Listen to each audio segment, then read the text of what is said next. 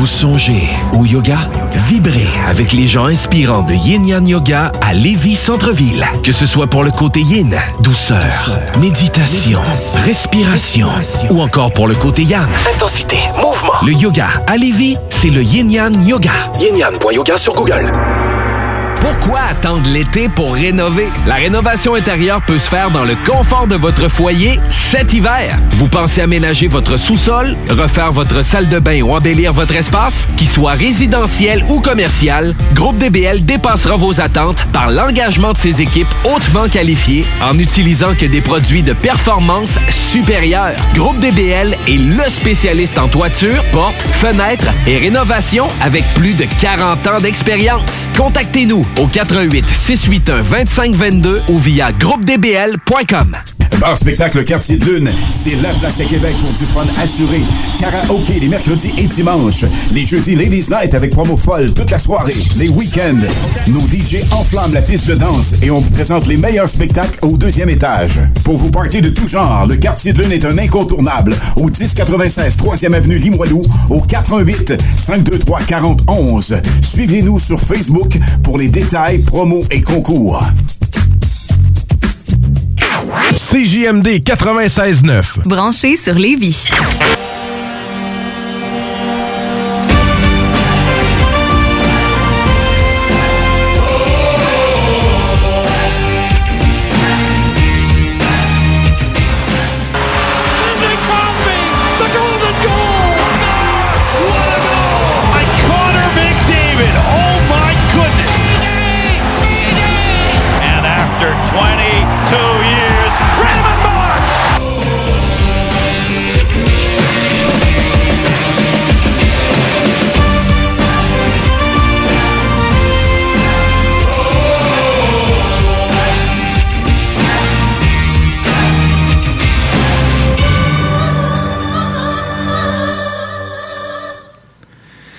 Bienvenue à Hockey Night in Levy.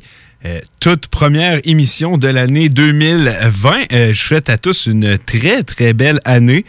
Euh, première fois qu'on est de retour. On aurait dû être là la semaine passée, mais disons que Mère Nature nous a un peu empêchés. C'était une sacrée tempête qu'on a eue tout sur le territoire de la ville de Québec, ben, dans le fond de la province de Québec. Puis ça nous a un peu retardé d'une semaine. Mais c'est pas grave, euh, l'actualité dans le monde du sport, du hockey surtout, ça s'arrête jamais. Puis on a encore de bel exemple. Quelle belle dernière semaine qu'on a eue dans le monde du hockey, dans le monde du sport en général. Euh, là, on à la télé, on voyait que les euh, Titans, leur histoire de Cendrillon semblait être terminée avec les Chiefs qui devraient l'emporter. Il restait un peu moins de deux minutes, je crois. Euh, toi, Nick, dans le temps des fêtes, là, tu vas me dire, on, on vit ensemble, là, fait que probablement qu'on a fait la même chose, on a même parté, mais fait un. Qu'est-ce que tu as fait du temps des fêtes? As-tu profité un peu, hockey, tout ça? Oui, bien sûr. Euh, profiter un peu de la température, des fois qui n'était pas euh, tout le temps clémente et propice au hockey, et des fois on est on, on s'est un peu amusé à chercher la, la meilleure patinoire dans les conditions euh, existantes. On a-tu fait des tours de patinoire Hey, pour trouver une? hein? On a fait le tour de Lévis à se promener, à essayer de trouver des fois à, à même un peu euh, tricher avec les installations. Euh, des fois, on a eu même euh, on a eu le 25, euh, un gars qui est venu avec ses enfants, puis il est retourné chez lui pour aller chercher des pelles pour qu'on puisse. Ah non, on- Hey, ça, c'est vrai, ça, c'était le fun. C'est Oh. vrai, c'est vrai, t'avais gaulé, ça, Oui. c'était le fun. Ça, c'était le fun. Ça, c'est une belle façon de fêter Noël. Mhm. Le 24 aussi, j'avais été patiné, ça avait été cool. Non, honnêtement, euh, on peut bien chialer sur les patinoires, mais la météo jusqu'à maintenant n'a pas été euh, très, très bonne pour ça. Moi, j'ai profité pour, regarde, on, est, on parle de hockey, on est journaliste sportif, on va dire ça comme ça, mais aussi, euh, on est des fans derrière ça. Moi, j'en ai profité, un petit voyage à Montréal, aller voir contre les Oilers et les Jets. Euh, deux grosses victoires euh, des Jets et des Oilers. Ça a été vraiment... Dans un la beau- séquence de 8 défaites. dans la séquence de 8 défaites. Euh, toujours le fun d'avoir des joueurs comme Connor McDavid, euh, Patrick Liney et les autres. Euh, J'ai trouvé que par contre que ça avait été un centre belle assez mort les deux fois. C'est sûr, comme tu viens de le dire, on était sur une séquence de 8 défaites. J'avais trouvé ça un peu mort à ce moment-là. Pas l'énergie qu'on voit habituellement du centre belle. Du centre belle, j'y ai été une vingtaine, trentaine de fois dans ma vie aller voir des matchs de hockey, puis c'est toujours toute qu'une ambiance. La seule fois qu'il y avait de l'ambiance, c'est quand Covid touchait à rondelle. Oui, on remarque aussi euh, cette saison, le Canadien, oui, a une mauvaise saison, mais aussi a une désastreuse saison à domicile. Vraiment, on est beaucoup moins intimidé les euh, équipes adverses par la foule. On voit que l'équipe, euh, même c'est rendu pratiquement un motivateur pour les équipes adverses parce que le plaisir, c'est pratiquement de faire taire la foule, de faire que l'équipe local se fasse même huer. on sait que le Canadien, on, les amateurs n'ont pas, la, ont pas beaucoup de patience. Non, puis ils n'ont pas la langue dans leur poche non plus. C'est ça, donc euh, ils peuvent s'en permettre. Donc, euh, les équipes adverses voient vraiment ça comme une motivation de tourner euh, les amateurs en, dérision, justement, et que le Centre Bell est plus autant intimidant qu'il a déjà été. On, on, le réalise, on voit, puis on le voit également, on, on, voit de plus en plus, pour ceux qui veulent aller voir des matchs canadiens et qui euh, malheureusement n'ont pas les ressources financières de se le permettre. Je peux vous dire que maintenant, c'est pas mal euh, l'occasion. Il y a de plus en plus de forfaits, il y a beaucoup plus de billets disponibles. Si vous allez sur euh, des applications comme StubHub, tout ça, vous pouvez trouver des billets à des prix très raisonnables. Mais habituellement, on voit le revers de la médaille. Quand le Canadien offre des billets à des, à des prix intéressants, c'est parce que l'équipe souffre. On ouais, non, c'est sûr que, c'est pas quand ça va bien qu'on commence à faire des rabais sur les billets, mais non, c'est ça, effectivement. à Montréal, ça m'a pas coûté un bras d'aller voir deux matchs, pas en tout. Là. Vraiment pas. Ça a été euh, très abordable. Puis, euh, mais ça reste que c'est une belle, euh, très bel événement quand même, même si la foule était un peu moins présente que ce que j'avais été habitué de voir dans les années ultérieures. mais ça reste que c'était une très, très belle, un très, très beau trip. Euh, la plus grosse nouvelle aussi qu'on a pu vous annoncer, ceux qui nous suivent sur les médias sociaux, vous avez eu la chance de le voir. Euh, on vient de rajouter un collaborateur à notre émission et quand même un très gros, là, j'ai pas, euh, pas gêné de le dire, Éric Bélanger, l'entraîneur des Chevaliers de Lévis dans le midget 3 ainsi que l'ancien joueur de la Ligue nationale qui a joué plus de 800 matchs dans la Ligue nationale, se joint à l'émission. Il sera le présent dès la semaine prochaine alors qu'on va en profiter pour parler avec lui euh, justement des Chevaliers de Lévis et de l'actualité euh, à travers la Ligue nationale. On sait Eric Bélanger a fait des chroniques RDS ou FM 93. Hmm. Euh, c'est quelqu'un qui sait très bien parler et il n'a pas la langue dans sa poche. D'après moi, ça devrait être très, très intéressant. Oui, j'ai noté justement quand tu m'avais confirmé la nouvelle, euh, euh, j'étais emballé, fait que j'ai commencé à le suivre partout sur tous les, réseaux sociaux, tout ça. Et cette journée-là, il avait lancé la bombe au sujet justement de Max Domi, également du, euh, ce qu'on appelle le langage corporel également des, des, joueurs durant la séquence de défaite, tout ça. Et il va vraiment pas avec le dos de la cuillère. C'est un gars qui a de beaux, de bonnes opinions, puis c'est un très grand analyste également, puis c'est un excellent ajout, puis on est très fiers de l'avoir euh, dans la formation. En plus, quelqu'un qui travaille à Lévis dans le mhm. contexte, donc c'est encore euh, plus intéressant.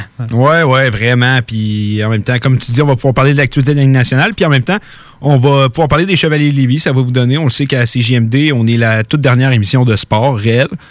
Euh, donc, euh, ça va être une belle occasion de pouvoir vous faire euh, donner de l'information supplémentaire sur les Chevaliers de Lévis, qui connaissent une très bonne saison. Cette année, je crois qu'ils sont au troisième rang du Midget 3. Midget, toujours premier de leur division également.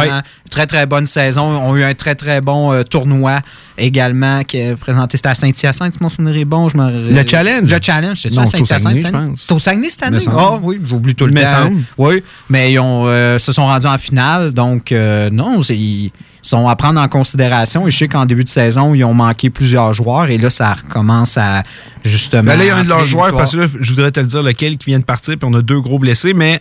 Oui, La saison n'est pas terminée, on sait. Mais on sait, on de toute façon, le hockey compose avec des blessures puis des joueurs absents, ça fait partie du sport. Oui, effectivement. Justement, j'ai commenté une game euh, tout à l'heure, euh, euh Saint-François, euh, qui affronterait les Grenadiers. C'est de où déjà?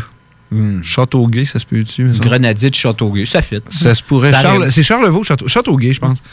Et euh, euh, encore un festival offensif. C'est le séminaire Saint-François. Eux, c'est toute qu'une attaque. Puis il y a beaucoup de chances de pouvoir commenter ça jusqu'à maintenant. Et euh, justement, il y a un match bientôt qui s'en vient contre Lévis. J'ai très hâte de pouvoir le voir. on va passer aux nouvelles. là, vous allez vous comprendre, ça fait longtemps qu'on n'a pas été là, fait que ça se peut qu'il y ait des, un peu vieilles nouvelles. C'est simplement, on, va en discuter, voir les deux opinions euh, que moi et Nicolas, on peut avoir euh, par rapport à ça. Et euh, ben, c'est ça. Vas-y.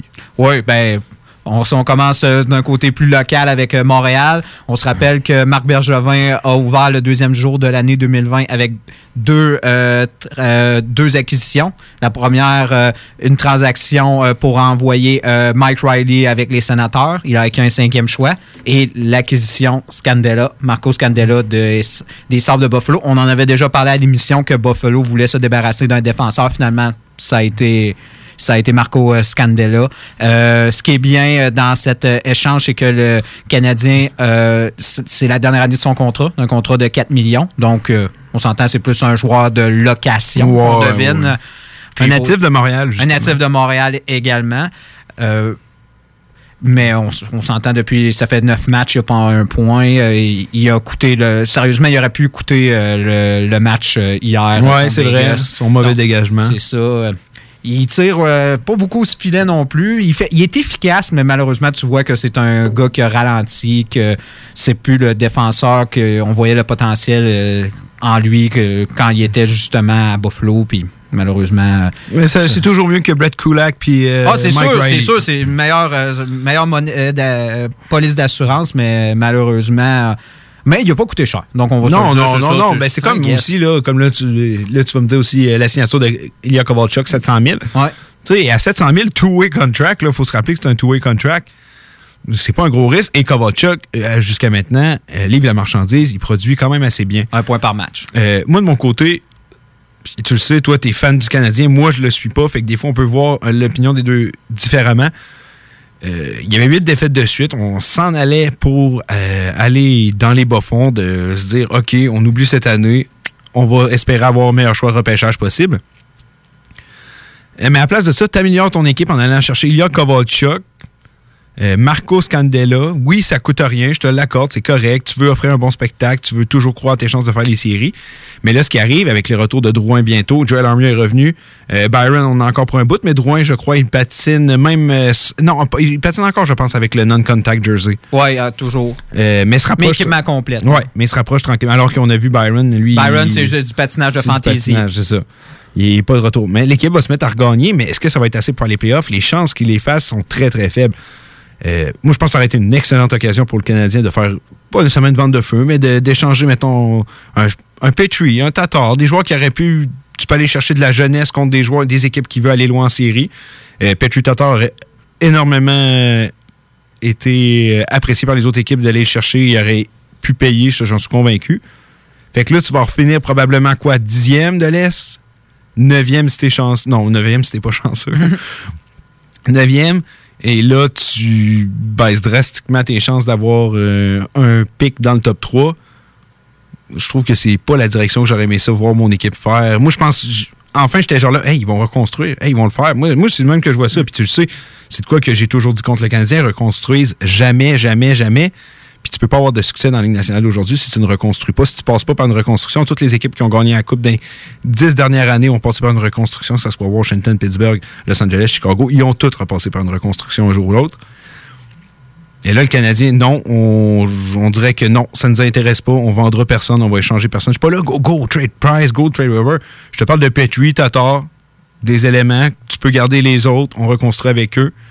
Mais on ne semble pas d'être la direction que Marc Bergevin va prendre euh, finalement. Moi, je sais pas pour toi en tant que fan si toi t'es content. Moi, je regarde ça vraiment d'un œil d'un gars qui, qui gagne ou qui perd. Moi, ça me passe 10 pieds en haut de la tête. là. faut dire que quand ils ont fait l'acquisition de Marco Scandella et Kovalchuk, oui, tu as parlé de la série de huit défaites, mais c'était au milieu de cette série-là. C'était entre le, la C'était pas la première fois qu'il y avait une série de 8 Oui, défaites. mais ils étaient, en- ils étaient entre le trois- la troisième et la quatrième défaite, on va dire. Donc, il y avait encore de l'espoir. En plus, on avait eu un voyage vraiment significatif dans l'Ouest où on avait récolté 6 points sur une possibilité de 8. Ça allait bien. Normalement, c'est souvent le voyage dans l'Ouest qui est très déterminant pour l'équipe et c'est souvent là qu'on trace une ligne. On se dit, écoute, c'est là, ça passe ou ça casse. Et on avait eu un super euh, de, de bon voyage. Euh, L'atmosphère était bien. Puis il fallait penser qu'on manquait beaucoup d'éléments dans l'équipe. Tu as parlé justement de Drouin, tu as parlé d'Armia, tu as parlé de Byron, mais on réussissait à gagner. Fait qu'on se disait, imagine quand les joueurs vont revenir. On se disait, si on est capable de maintenir un rythme, on, on parle d'un rythme de 500, une victoire, une défaite, tout simplement, jusqu'au retour de, la formation complète, normalement, avec le retour de, de Drouin, de, de euh, on aurait eu une équipe beaucoup plus compétitive et on aurait réussi probablement à remporter un lot de match. Pas forcément pour faire les séries, mais on aurait été très, très près. Puis on s'aurait battu. Comme on, ça aurait ressemblé, probablement, on aurait fait pratiquement un copier-coller de la saison dernière. Sauf qu'en faisant l'acquisition de Marcos Candela et Kovalchuk, et là, en ayant subi la série de huit défaites, sans compter que les autres équipes euh, avec qui on se bat pour euh, la place en série, il faut penser dans la division atlantique avec euh, Toronto, euh, Tampa Bay, Boston, on ne pourra pas les rattraper. Peu importe, c'est impossible. Fait qu'il faut qu'on se batte pour le wild card. Et tout le monde qui vont se battre pour le wild card à la fin de la saison, tu sais, les équipes qui veulent, ils vont, ils vont faire les, les acquisitions qu'il fa- qu'il faut. Comme on a vu avec euh, Columbus euh, l'année passée, ils ont été chercher les joueurs justement pour se permettre d'assurer leur place en série. Il y a d'autres équipes qui vont le faire, puis je ne serais pas surpris. On sait qu'il y a déjà des équipes qui sont vendeuses. Que je sais que le Canadien, ils ont voulu comme un peu mettre la charrue devant les bœufs. Ils ont voulu faire leur acquisition tout de suite et ensuite en prévision de... C'est un coup de poker. Puis est-ce que c'est le premier coup de poker de, de Marc Bergevin qui marche pas? Non. C'est crime, il y a un historique de coups de poker qui marche pas. Si on aurait, regarde, si on aurait fait l'acquisition d'Ila Kovalchuk et Scandella, puis finalement on aurait arrêté notre série de défaites de trois matchs, puis on aurait gagné. On aurait, on aurait gagné plus de matchs qu'on en a perdu durant cette séquence-là, donc depuis le début 2020. Théoriquement, on serait à quelques points des séries. En ce moment, on est à combien de points des séries? Je pense que c'est 6. 5 ou 6. 5 ou 6. On, serait en- On se battrait pour les séries. Là, c'est une, autre, là, c'est une autre game. Mais on a eu cette série de défaites crève-cœur. On a perdu à partir du... Sept. Ça, on a perdu à partir du mois de janvier, on a perdu contre Tampa, on a perdu contre Pittsburgh, on a perdu contre, on a perdu contre euh, Winnipeg, on a perdu contre Détroit. Et c'est là que tout s'est écroulé. Je pense que c'est vraiment à partir de la défaite contre Détroit que tout s'est écroulé. Là, c'est. Désolé. Une. Fait que là, je te, leur, je te leur demande, fait que là, est-ce que tu aimerais ça voir des joueurs partir? Des, mettons, Kovalchuk, Tatar, euh, Petrie. Mais là, je me- Rendu dans la situation Je me mets dans cette position. Moi, je sais pas, mais je me mets dans la position en ce moment de Jeff Molson et je me dis écoutez, là, ça fait trois fois sur quatre ans que tu ne fais pas une série. Écoute, en fin de la saison, tu vas perdre ton emploi, puis tu tu fais pas de mouvement. Tu sais, laisse, laisse la maison propre pour moi. Pour le prochain gars qui va te remplacer. J'ai l'impression que ça va être ça. Moi, j'ai- l'impression que le Canadien fera aucun mouvement, sinon que peut-être, justement, échanger Ilya Kovalchuk, justement, parce qu'il va avoir une certaine valeur pour des équipes, aller chercher peut-être un troisième, un deuxième choix. De toute façon, il n'y a rien coûté pour l'équipe. Mais sinon, je ne vois pas faire de plus gros mouvements que ça. S'il y a à faire de plus gros mouvements, ça va être avec le nouveau directeur général. Honnêtement, je crois que, Fait que dans ta tête, Ju- euh, pas Julien, Bergevin, c'est terminé. à moins qu'il fasse les séries, et ça n'arrivera pas. OK. ça n'arrivera pas. Moi, je pense que vraiment, Jeff Molson, il a eu sa rencontre avec, puis il a dit écoute, c'est, c'était ta dernière saison. Regarde, nomme-moi des directeurs généraux qui ont survécu à trois, par- à trois absences des séries en quatre ans. Il n'y en a pas. Il n'y en a pas. Il y en a qui ont eu bien moins de patience. On l'a vu cette année. Cette année, le monde n'a plus de patience. Ah non, cette année, c'est Regarde, on en a l'enfer. vu des Sept entraîneurs. entraîneurs, je crois, qui ont perdu Sept leur entraîneurs. ont- Sept entraîneurs ont perdu leur poste. Le monde n'a plus de Euh, patience. Non, oh non, la patience n'est plus là. euh, c'est vraiment. Puis on va chercher un peu des. On s'échange comme, mettons, échanger Peter Laviolette pour John Hines. Moi, dans ma tête, c'est pas une amélioration, là, mais en tout cas. Euh, ouais, c'est ça. Laviolette contre John Hines. J'étais plus sûr pendant l'instant. C'est vrai qu'on manque de patience. Mais pour revenir aux Canadiens, c'est bon. Moi, je voulais juste l'opinion un peu plus d'un fan. Parce que moi, comme je t'ai dit, qui gagne qui perd, ça me passe 20 pieds euh, par-dessus la tête. Moi, j'ai juste abandonné. Regarde, re- reconstruisez pas, faites ce que vous voulez. Là. Je veux juste même plus en entendre parler. Euh, on va prendre une première pause parce qu'on est déjà étiré un peu déjà sur le Canadien. Nick, quand il nous parle des Habs, on le sait, il y a de la passion, tu le sens, l'énergie qui vient avec ça. Euh, reste avec nous, on va continuer le tour des nouvelles au retour de ces brefs messages. Les Canadiens de Montréal sont sélectionnés. Winnipeg Jets are proud to select the Edmonton Oilers would like to select The Halifax Mooseheads, from the Erie Otters of the Finnish Elite League, Nathan McKinnon. Connor McDavid, Patrick Laine, Jesperi Kotkaniemi. La station CGMD de Lévis est fière de sélectionner Dale et Nicolas Gagnon. The Hockey Brothers, les top prospects du hockey radiophonique à Québec. Grande première au Manège militaire Voltigeur de Québec. Le salon du mariage et robes de bal les 18 et 19 janvier. Voyez les incontournables défilés des mariés et des robes de bal au Manège militaire les 18 et 19 janvier. C'est plus qu'un salon. Collaboration V et Mégaphone ainsi que les productions Dominique Perrault. Quand l'hiver arrive, on devient tous plus sensibles au charme de l'intérieur de nos maisons. Pour maximiser vos instants de bonheur dans votre logis durant cette rude période, faites confiance à Drolet Garneau Construction pour vos projets de rénovation intérieure. Avec son équipe de passionnés, Drolet Garneau Construction sera vous accompagner en toute transparence pour vous aider à traverser les longs mois d'hivernaux. Contactez-nous au 581-745-2223 ou sur dg-construction.ca et passez un bel hiver. Passes au dépanneur? Va chez Lisette. Tous tes besoins vont être comblés, mais il y a tellement plus. Tu vas gagner du temps. 850 sortes de bières, des aliments congelés, des fromages frais, puis du vin. Va pas au dépanneur. Va chez Lisette. Profites-en pour une petite coupe de cheveux ou de barbe. Il y a même de la pose d'ongles. Arrête de faire un tour. Tu iras plus voir ailleurs. Dépanneur Lisette. 354 rue des Ruisseaux à Pintendre. 837-4347. Quand l'hiver arrive, on devient tous plus sensibles au charme de l'intérieur de nos maisons. Pour maximiser vos instants de bonheur dans votre logis durant cette rude période, faites confiance à Drolet Garneau Construction pour vos projets de rénovation intérieure. Avec son équipe de passionnés, Drolet Garneau Construction sera vous accompagner en toute transparence pour vous aider à traverser les longs mois d'hivernaux. Contactez-nous au 581-745-2223 ou sur dg-construction.ca et passez un bel hiver. Bar spectacle Quartier de Lune, c'est la place à Québec pour du fun assuré.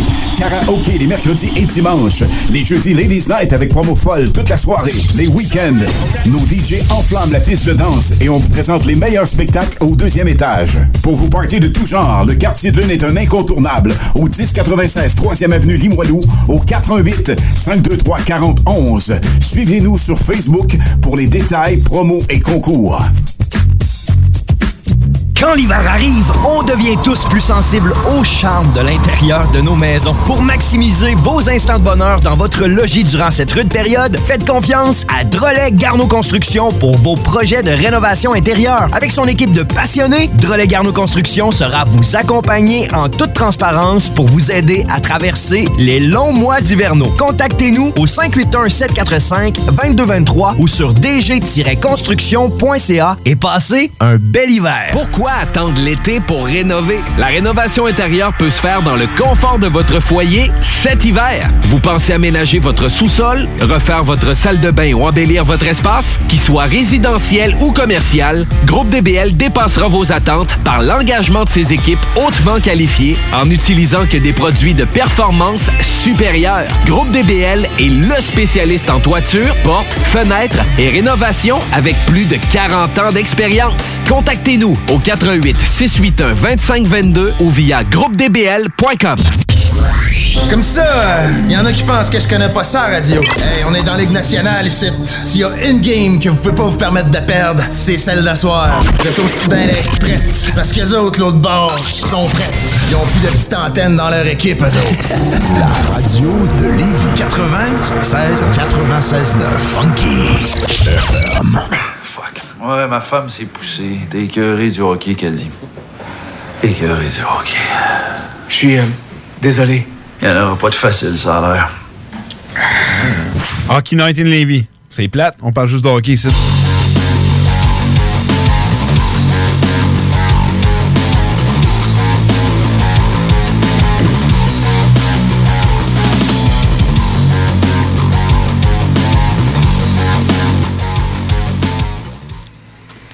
Oh, Goon, quel film de hockey. Je l'écoutais en plus pendant le temps des fêtes, c'est tellement drôle. Euh. Je voulais dire, moi? Ok, ouais, je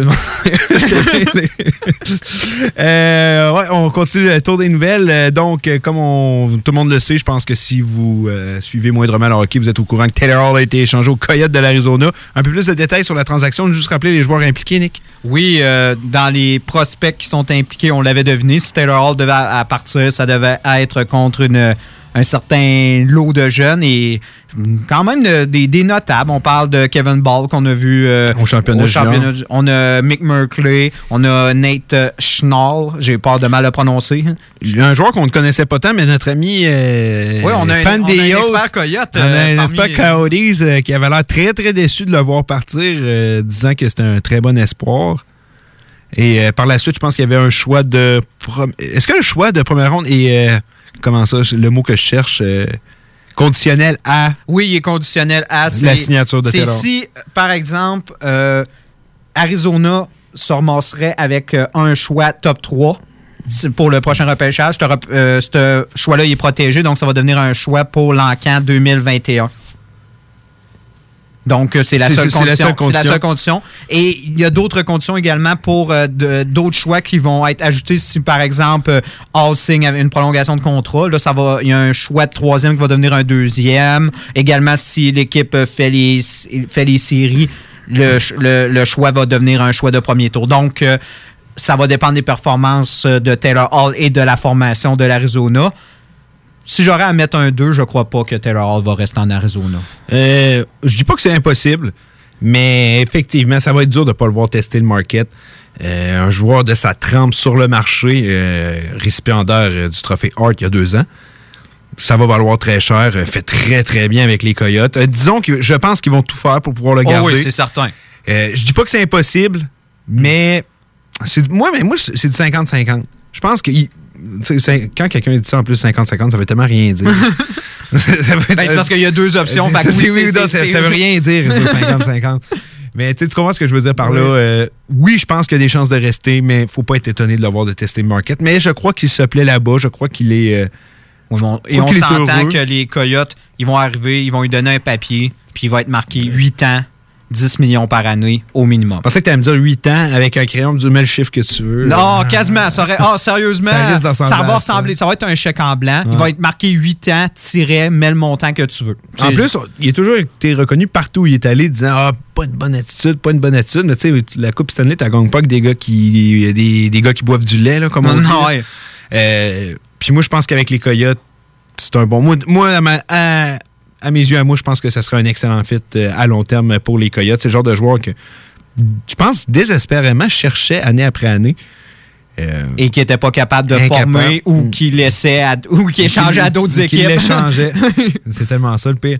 Euh, ou repêche Darren Strong à place de Mitch Marner, ça, j'ai jamais compris, mais sur le coup, mais en tout cas, tout ça pour dire que oui, je pense que Taylor Hall, puis hey, euh, on regarde, on- quand on fait des bons coups, on se félicite. Euh, on, avait parlé des Coyotes et on avait dit que ce serait un des fits et que c'était une des formations qui avait le plus intérêt à bouger. Et on- l'historique de John Shaika nous montrait qui voulait bouger.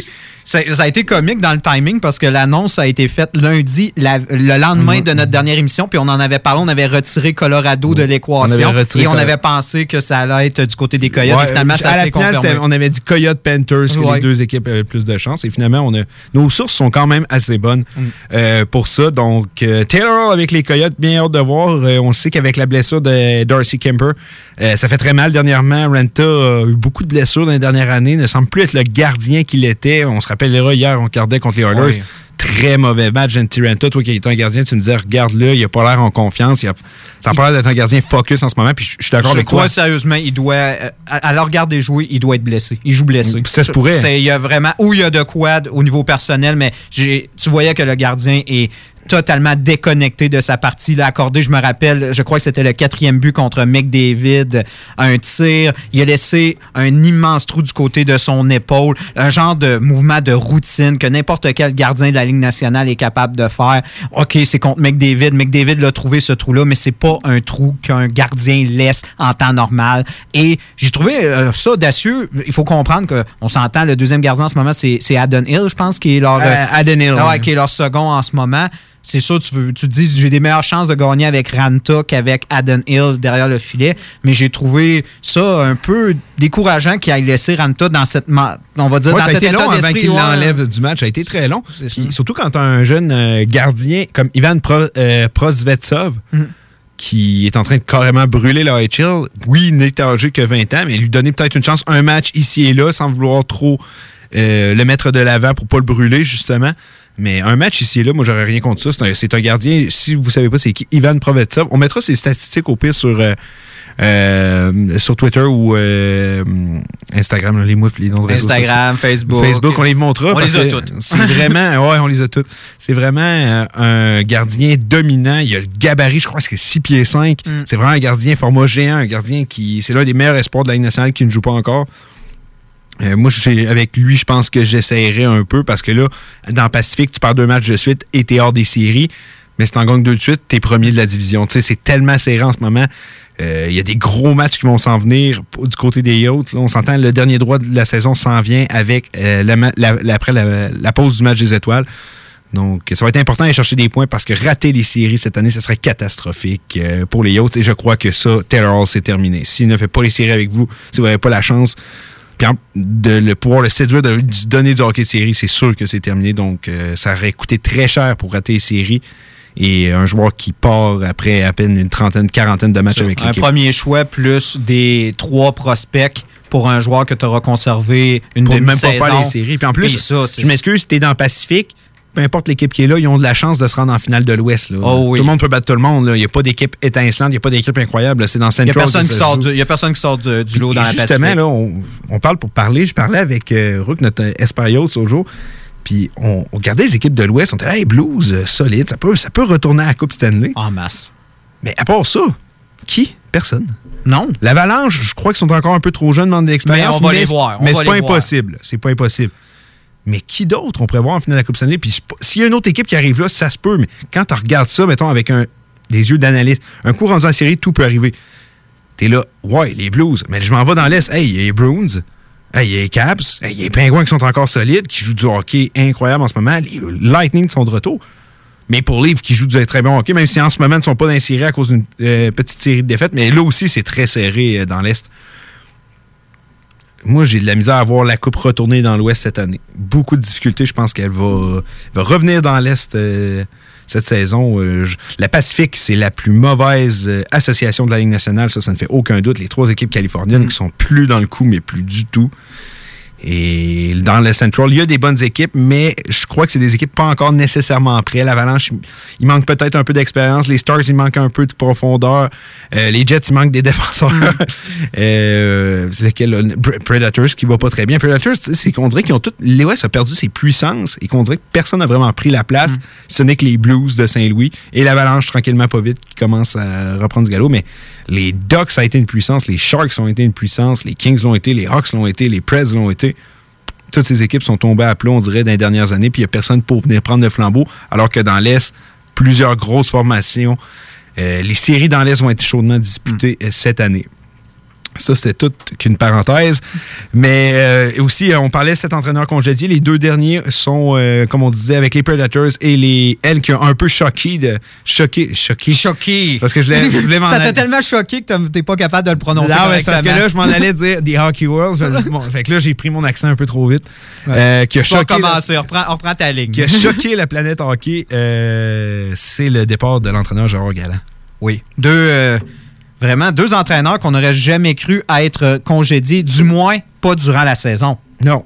Non. S'ils avaient été congédiés, surtout les prédateurs, et on s'entend, c'est le deuxième entraîneur qui est congédié. Oui, effectivement. Et, dans l'histoire de la franchise, puis l'équipe a 19 ans d'existence. Ouais. Ils ont eu deux entraîneurs. Ils ont eu Trotz avec- et ils ont eu la Violette. Avec, mais est-ce que moi, j'ai l'impression que, comme tu viens de dire, 19 ans qu'il est en poste, il a fait un travail incroyable. Il a créé une ville de hockey. là. Si la ville aime le hockey, c'est grâce à cet homme-là. là. qui est devenu un des plus gros marchés ju- juste à cause d- qui a bâti une équipe et qui a créé vraiment un engouement autour de, on s'entend au milieu du Tennessee dans un état où tu n'aurais jamais cru que du que hockey le devait- football prédomine aussi. là. oui. Euh, ça a été une très, très grosse surprise de voir cette ville tellement devenir une ville de mais c'est incroyable. Puis euh, tant mieux. C'est bon pour la santé de la Ligue, puis c'est ça qu'on veut voir. Mais tout ça pour dire, euh, je crois que David Poy sent peut-être un peu la soupe chaude. Peut-être. Je crois que son poste est peut-être en danger. fait 19 ans qu'il est là. La fenêtre d'opportunité était ouverte, elle vient de se refermer. Euh, Pekka c'était l'année de trop. Yussi Saros ne semble pas être le gardien qu'on pensait qu'il pouvait devenir. Euh, Il n'y a pas de jeune gardien qui s'en vient. On a beaucoup trop de joueurs qui font la même chose. Je sais pas pour toi. La ligne de centre de cette équipe-là, c'est Turris, Duchesne, Johansson, Bonino, euh, Granlund. Ça n'a pas rapport à un moment donné. C'est- pas comme ça que tu bâtis une équipe. Je trouve que cette équipe a été bizarrement bâtie au courant des dernières années. Puis c'est le fruit qu'on. Ben, tu sèmes, c'est vraiment te récolter ce que tu as semé. Moi, je pense que tu as signé des joueurs pour signer des joueurs, fait des transactions pour faire des transactions pour améliorer ton Ouais. équipe. Puis c'est pas comme ça que tu bâtis une équipe de hockey. Puis aujourd'hui, ça fonctionne pas. Puis je Je t'approuve là-dessus. J'ai l'impression, c'est comme. si demain matin tu pars en guerre et tu décides, écoute, je vais aller en guerre, mais ça va juste être des snipers. Juste des gars ça, avec des snipers. Honnêtement, c'est vraiment un excellent exemple là, que tu viens de donner là. là. Ouais, c'est aucune variété. On est trop unidimensionnel. Et c'était une équipe pourtant, mais je crois que faut dire que la réputation de cette équipe-là, c'était une équipe à la base très unidimensionnelle. Dans le temps de Trott, c'était une équipe très axée sur la défensive. On faisait des matchs très hermétiques, tout ça. Là, on a comme changé d'identité avec justement la Violette. On a voulu amener des joueurs de talent. Tu sais, des- on s'entend, hey, les Duchamp, tu viens de les nommer. C'est des joueurs exceptionnels. Moi, j'ai juste nommé la ligne de centre. Ouais, J'ai pas parlé ça. de Forsberg puis de Adverson. Puis euh, non, c'est c'est une équipe qui normalement devrait trôner au sommet de la- euh, de l'association de l'Ouest. Et c'est pas le cas. Non. On fait pas les séries. Ben, en ce moment, c'est la ligne de centre qui coûte euh, le plus cher. Ouais, c'est vrai que. Non, non, j'allais dire Oilers, mais non. Mais c'est la ligne de centre qui coûte le plus cher. là. Quand Mm. tu pognes les joueurs par le centre, Nick Bonino, c'est 4 millions de dollars et plus. Mm-hmm. Euh, Turris, c'est 6 millions, je crois. Euh, Ouais. Johansson, c'est plusieurs millions, 8-9 millions. Duchesne, c'est 8-9 millions aussi. Mm-hmm. C'est très, très. Granlund, lui aussi, ça doit être 4,5 euh, 4 ou 5 millions. Euh, c'est très très cher là, pour une ligne de centre. Là. Et surtout que tu en vas dire à un gars, ah, toi tu vas être mon quatrième centre. tu moi je trouve que c'est une équipe mal bâtie. Tu l'as dit, c'est vraiment mal bâti. Puis euh, je pense qu'il faut qu'il aille dans une autre direction. C'est aussi simple que ça. On va voir si ça va fonctionner au courant des prochaines années, mais euh, ça a coûté le poste à Peter Laviolette, qui d'après moi euh, devrait pas avoir de difficulté à se retrouver un poste. Mais là, de quoi que je trouve intéressant, c'est que d'après moi, il y a une équipe qui n'existe pas encore, mais qui va bientôt exister, Seattle, les Krakens. Moi, je pense que ça va être ça. Euh, qui doit être là. Hey, euh, moi, j'en, tu me proposes pas mal de gars, là. tu sais, et D'après moi, là, eux, ils vont sauter sur un gars dans pas long. Moi, j'ai l'impression que ça va être Gérard Galland. Je sais pas pourquoi, là. J'ai l'impression qu'ils vont sauter sur Gérard Galland. Mais là, hey, avec toutes les entraîneurs- imagine deux fois le gars Ça va se faire repêcher, il va trouver un poste dans des équipes qui n'existent pas encore. tu La vrai que ça Vegas, serait spécial. Ça serait spécial, mais, c'est pas impossible. On Mais va sais, on s'entend Jim Montgomery, euh, Peter Laviolette, Gérard Galland, Mike Babcock, Bill Peters, juste pour nommer que ceux-là sont tous sans emploi et tu as une formation de Ligue nationale qui cherche un homme d'expérience. Je viens t'en nommer plusieurs hommes d'expérience. Ben, Jim Montgomery, c'est un jeune entraîneur, mais C'est- plusieurs jeunes d'hommes Sais-tu, d'expérience. moi, pourquoi je crois plus à Peter Laviolette que, Ben, je- que pour moi, Seattle? Ouais. À cause qui est le directeur général en ce moment des. Ron des- Francis. Ah! Et qui a coaché Ron Francis à la fin? C'est ça doit, je je peux pas croire que. Non, c'était pas Peter Laviolette, il était plus là. Il était, oui, il était avec Caroline. C'était pas euh, Paul Morris. À la fin? Ah, mais, il- mais il l'a coaché. Ça, je suis sûr et certain. Il est pendant ce secteur. c'était Paul Morris Ça, quand ils ça, je suis sûr en à, je suis 2003. sûr à 110 que euh, Ron Francis puis euh, la Violette euh, ont, ont été ensemble. Mais ça, ça- peut être un bon fit, ça, je suis d'accord avec toi, euh, 100%. Mais une des raisons aussi pourquoi les gens. Il y avait eu des rumeurs avec Paul Morris, mais c'est justement parce que Ron Francis et lui se connaissaient très bien. Mais finalement, Paul Morris a mis fin aux rumeurs disant que tant que les Jets voulaient de lui, il allait rester. Euh, mais du côté des Vegas, euh, ça a été ça, ça a été l'affaire que je pense m'a plus choqué un peu. Je l'ai pas vu. Je, je m'en souviens quand je l'ai écrit sur le groupe euh, avec nos amis, tout le monde était là, what, what? On a vu aussi comment ça a choqué les joueurs des, des Golden Knights, là, Marc-André Fleury qui dit Hey, j'ai fait perdre la job à un gars, je me sens mal, blablabla. Tu sais, c'est spécial, là. Deux fois qu'il se fait congédier de manière assez cavalière. Hein? Ben, la pire, on la pire, c'était vraiment. Floride, c'était pire. Flo- Penter, c'était carrément genre pogne tes affaires, puis euh, sac ton camp, là. Ah oui, non, non. Mais même là, c'était assez cavalier. On s'entend l'équipe était à égalité pour la dernière place. Tu sais, c'est- pas comme si l'équipe trônait dans les, dans les bas-fonds. C'est pas le cas. Non, non. L'é- L'équipe l'équipe était sur une mauvaise séquence, d'accord. Oui, mais l'équipe faisait encore les séries. Mais c'est sûrement qu'il est arrivé dans la chambre, il a dit Ouais, mais là, c'est la pire séquence de l'histoire de l'équipe, là, quatre défaites de suite. Ouais. On n'a jamais vécu ça. ouais. hein. Historiquement parlant, c'est du jamais vu, là. Le pire, c'est que c'est vrai. C'est vrai. mais euh, euh, on, ils peuvent avoir ça. Check. Regarde ça d'un côté. Hey, première année finale de la Coupe Stanley. Deuxième année, on est éliminé en première ronde. Là, ça va moins bien. Probablement que je sais pas de la façon qu'ils l'ont vu, ils se sont dit, on dirait que ça ne fait que regresser, on va aller ailleurs. C'est peut-être une, une des façons qu'ils l'ont vu. Mais d'un autre côté, moi, je suis pas nécessairement d'accord que c'était de sa faute. Euh, les Golden Knights, sont les, des fois, j'ai entendu parler, on les vend comme une équipe très forte et tout. Quand tu les regardes sur papier, leur défensif est très ordinaire. On a un gardien vieillissant avec Marc-André Fleury qui connaît une très dure année avec le décès de son père. Il doit pas toujours avoir la tête au hockey. Euh, Malcolm Subban est un deuxième gardien très ordinaire. Euh, puis encore une fois, je, vais je me répéter, mais c'est pas une très bonne défensive. Là, quand H. est ton deuxième défenseur, Shikador, ton premier, c'est pas une défense. Tu sais, ça serait une deuxième paire solide, mais Mm. première paire. Puis après ça, c'est très. Il y a beaucoup de, y a beaucoup de On a vidé la banque John de Merrill, hein, c'est euh, ça. on n'a Hey, pas de, de jeunes. Ça, c'est George McPhee. C'est une des équipes les plus vieilles. Tu Cody Glass, d'après moi, il part d'ici deux, trois semaines. là. Non, non, je pense pas, mais effectivement, c'est une des équipes les plus vieilles de la Ligue nationale. Je pense deux ou troisième. Euh, tu sais, c'est- moi, je vois pas en cette équipe-là une équipe si dominante. Ils sont chanceux de jouer dans le Pacifique parce que dans le Central, ça serait une autre game. Euh, ça va être de voir euh, comment. euh, si. euh, c'est parce que c'est le nom de l'entraîneur que je veux dire. que Peter DeBoer. Peter DeBoer va être capable de. Mais là, c'est une victoire, une défaite. Une victoire, une défaite en fusillade hier contre le Canadien. Contre le Canadien Montréal. On va bien voir euh, Mais ce que ça va donner. ce que j'ai aimé, par contre, ce que j'ai vu de Vegas, c'est c'était une équipe que malgré dans l'adversité, à un moment donné, ils perdaient 3-0, ils perdaient 4-2. Ils ont été capables d'aller chercher euh, deux buts en- quand il restait deux minutes à la fin en retirant le gardien. J'avais vu Vegas quelques matchs euh, euh, euh, dirigés par Galland et je chantais une équipe beaucoup plus amorphe. Mais je crois pas que c'était de la faute de Galland. Loin de là. Je Non, crois juste que l'équipe vivait Non. une mauvaise séquence et avait de la difficulté à, à se relever de cette séquence. Et on voit que vraiment que ils ont manqué de patience envers Galland. Moi, je je suis sûr que s'ils ont interviewé les joueurs, il n'y a pas un joueur qui s'est dit écoute, c'était la faute de Galland. Non, non, non, non. Tout le monde était derrière lui, puis tout le monde avait l'air très, très déçu de, de son envoiement. Puis Peter DeBoer, hein, qui Vegas Sharks en à peine de temps ou après se détester. Euh, donc, euh, c'est carrément amener l'ennemi chez soi, mais c'est un très bon entraîneur. Oui. C'est un très bon choix pour le remplacer. Hey, dire qu'à ma pause, j'ai dit on va passer ces nouvelles-là rapides parce que c'est la dernière que je veux te parler, puis on en parle, puis on en parle. Euh, dernière nouvelle avant qu'on aille en pause. Prolongation de contrat pour Niklas Backstrom de deux ans. Euh, c'est un. De deux ans. Pourquoi j'ai dit deux ans? De deux ans? Hey, c'est, regarde, regarde, je reviens en ondes, là, ça Oh. fait un bout. Là. On garde euh, une prolongation de 10 ans. Non, c'est pas vrai. Voyons donc! 5 ans. 5 ans, je suis tombé dans Cinq. le... Un, deux, trois, Cinq quatre, ans. cinq, cinq. 9,2 millions de dollars, 46 millions au total euh, vont lui être versés. Euh, plusieurs, moi j'ai regardé sur les réseaux sociaux, bon contrat, mauvais contrat. Moi je vais, c'est un excellent contrat. Euh, Backstrom n'a pas ralenti. C'est un joueur qui a été sous-payé la plupart de sa carrière. Il va me dire sous-payé à 6,4 millions, c'est pas tant sous-payé, mais dans la réalité d'aujourd'hui, avec les salaires des, joueurs- des autres joueurs, c'était une aubaine, Niklas Backstrom. Moi, je suis content du contrat. Euh, Peut-être bien que la dernière année, deux dernières années, il va y avoir un certain Je penser ralentissement. un peu au contrat de Blake Wheeler, un peu. Tu sais, il est allé chercher l'année de peut-être qui va être de trop, mais on le sait pas encore. Non, on le sait pas encore. Mais moi, je suis sûr pour les deux, même trois prochaines années, ce contrat-là, il va être correct. Oui, oui. Puis moi, j'ai l'impression aussi que si Ovechkin reste, ça va setter la durée. Vu qu'il va le signer un an plus tard, ça va être quatre ans. Moi, j'ai l'impression que les deux vont finir ensemble puis ça va que s'arrêter. Je le souhaite. Je veux voir Ovechkin dépasser euh, Wayne Gretzky. Et, hey, il est-tu fort? Il vient de dépasser Mario buts, eh oui, 8 buts cette semaine. Deux taux de chapeau, un match de deux buts.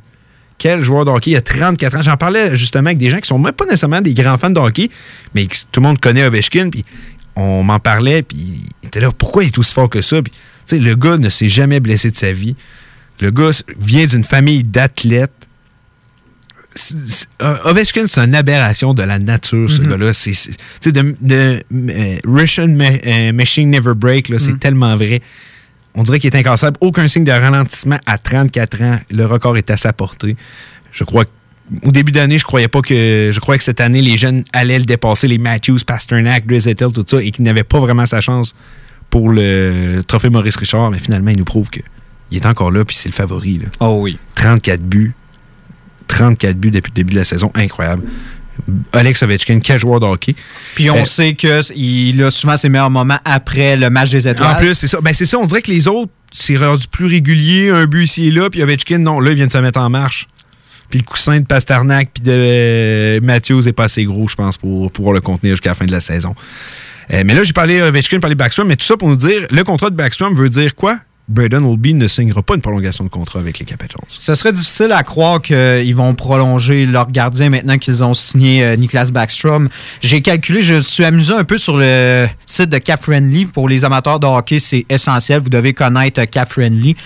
Si on prend en considération que le cap salarial demeure le même, on sait qu'il va monter. Ouais, on sait qu'il va million, deux millions. deux, on sait pas.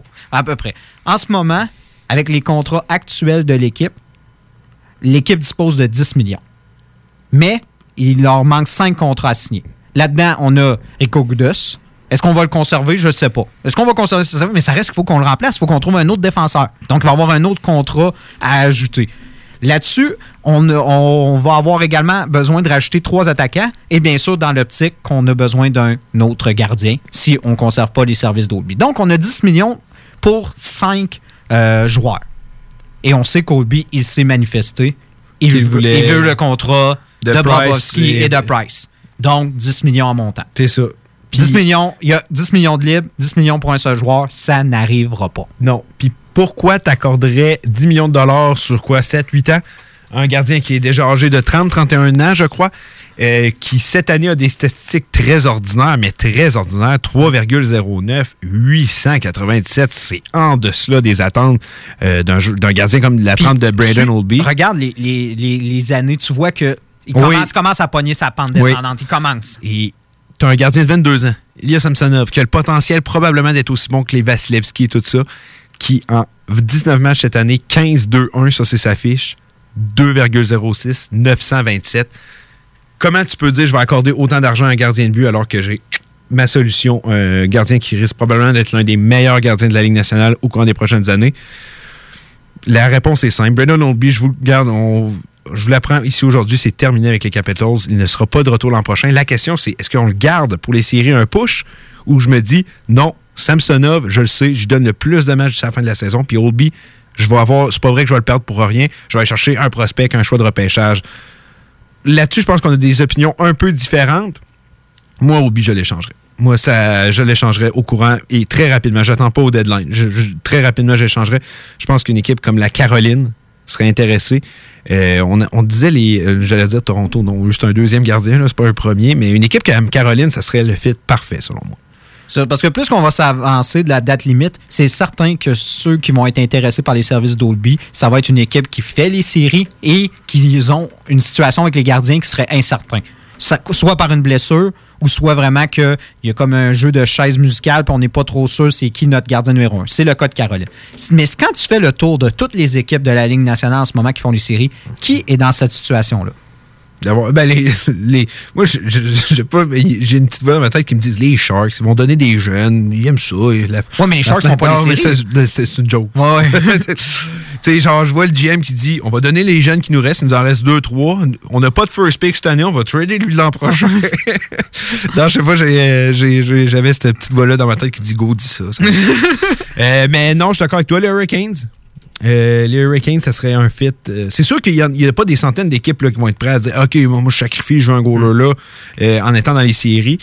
Mis à part eux, tu sais, Tampa Bay. Non, j'allais dire Tampa Bay, j'allais dire Floride, mais non. Là, Non, mais- c'est ça. Là, on se ce retrouve. veux c'est un jeu d'offre et de demande. Edmonton. Rendu, rendu à date limite, peut-être Edmonton. Peut-être. C'est ça.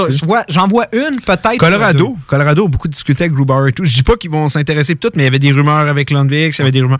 Oui, mais on s'entend qu'Olby devient un joueur de location. Là. Pour, Caroline aussi, Ouais. même. Pour mais toutes ces équipes-là. Washington, je serais pas si gourmand que ça. Oui, c'est ça, mais ça dépend. Mais moi, je pense que sa plus grosse valeur Mais va, être au repêchage. Ben, une équipe qui voudrait justement y offrir ce fameux gros contrat, je vois plus des équipes comme justement New Jersey. Qui va- qui voudrait une trans- Là, il y aurait, là, il y aurait peut-être une valeur. Parce qu'il faut se dire, est-ce que les Capitals qui ont été menés par les Hurricanes cette année ont envie d'envoyer Oldby là? C'est ça qui est discutable. Moi, moi je parlais en termes de fit. Mm. Mais j'ai de la misère à voir dire, hey, OK, on va envoyer ça à l'équipe qui nous a éliminé l'an passé, on va leur donner un gardien qu'on le sait qu'en série, il est dominant. Non, c'est ça. C'est pour ça que je te dis, j'ai de la misère à croire que Oldby serait échangé à Caroline. Tu vas pas donner justement l'élément manquant d'une équipe de la même division. Puis là, tu vas affronter Oldby. Imagine, il s'affronterait justement en première ronde. Puis tu perds en donnant justement Oldby à, à Caroline. Non, je pense pas que. Moi, c'est pour ça que j'ai plus l'impression que s'il a à être échangé, je dis bien si, il va être échangé euh, au- durant le repêchage. Et même, moi, je crois, il ne sera pas échangé. Ils À ce point-là? À ce point-là. J'essaie de trouver. mais j'essaie de un échange potentiel. On parlait justement de Taylor Hall à la dernière émission à l'année euh, l'année passée. On essayait de trouver un fit, on essayait de trouver des, des échanges potentiels. Puis c'est là qu'on peut voir justement une destination potentielle pour le joueur. Et en ce moment, j'en vois pas beaucoup. Puis j'essaie de voir les échanges. J'essaie de voir ce que comment ça pourrait arriver. Puis on vient de se dire, les seules options qu'il y a pendant la saison, c'est Caroline ou peut-être Edmonton. Ça arrivera pas, Caroline. On vient d'expliquer pourquoi. Edmonton, qu'est-ce que tu donnes? Qu'est-ce que tu donnes? Le À pire, moins que je serais Capitals sont pas trop Je gourmands. serais tellement pas gourmand tant que ça. Mais je suis d'accord avec toi. Moi, j'ai dit je l'échangerais. Mais est-ce que ça va se faire? Je pense pas. Euh, premièrement, les Capitals sont premiers de la Ligue en ce moment. Euh, est-ce que tu es là, tu veux donner le, le filet à un gardien de 22 ans? C'est dur à dire comme ça. Mm. Puis l'échanger à Caroline, tu vas pas trop envie. Est-ce que les Oilers vont vraiment vouloir les payer? Alors que là, en plus, c'est en site, on gagne du côté des Edmonton Oilers? Euh, ça va être un dossier qui reste à suivre, mais ce qui est sûr à 100%, c'est que Braden Olby, lui, ne sera pas de retour avec les Capitals l'an prochain. Et je pense que ils vont l'oublier assez rapidement avec l'arrivée de Ilya Samsonov, qu'on risque de voir devenir l'un des meilleurs gardiens. Euh, restez avec nous. Au retour, on, on va reparler un petit peu euh, de ce qui s'est passé au championnat junior. On, sait, on vous en a parlé beaucoup, mais là, c'est la dernière fois de l'année qu'on vous en parle. Ben, c'est la seule fois cette année qu'on vous en parle. On vous en parlait en 2019. Ça fait un an de ça. Ouais, ça fait un an. Un an. arrêtez de le passé. Mais non, on va refaire un petit tour rapide. euh, donc, restez avec nous. On est, retour, au retour, on est de retour après ces brefs messages. Hockey Night in Levy. Hockey Night in Levy. Ben oui, ça, c'est des opinions, du sport, puis ben du fun. Hockey Night in Levy. Sur les ondes de CJMD 96.9. CJMD 96.9. 96.9.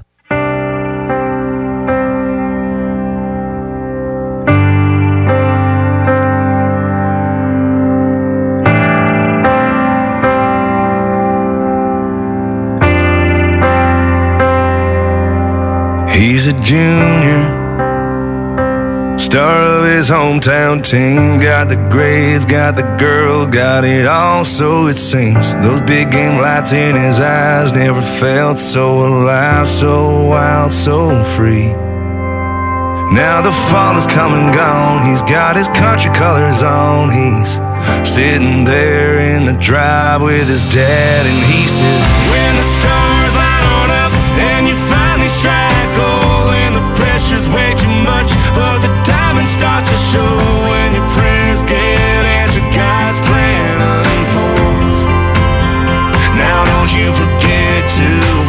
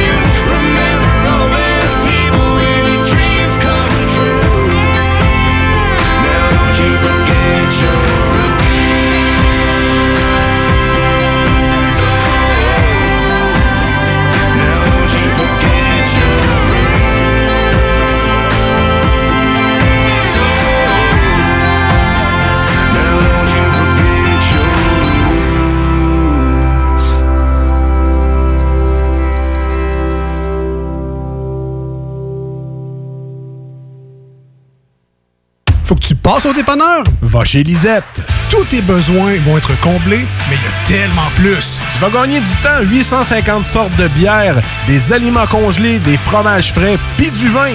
Va pas au dépanneur. Va chez Lisette.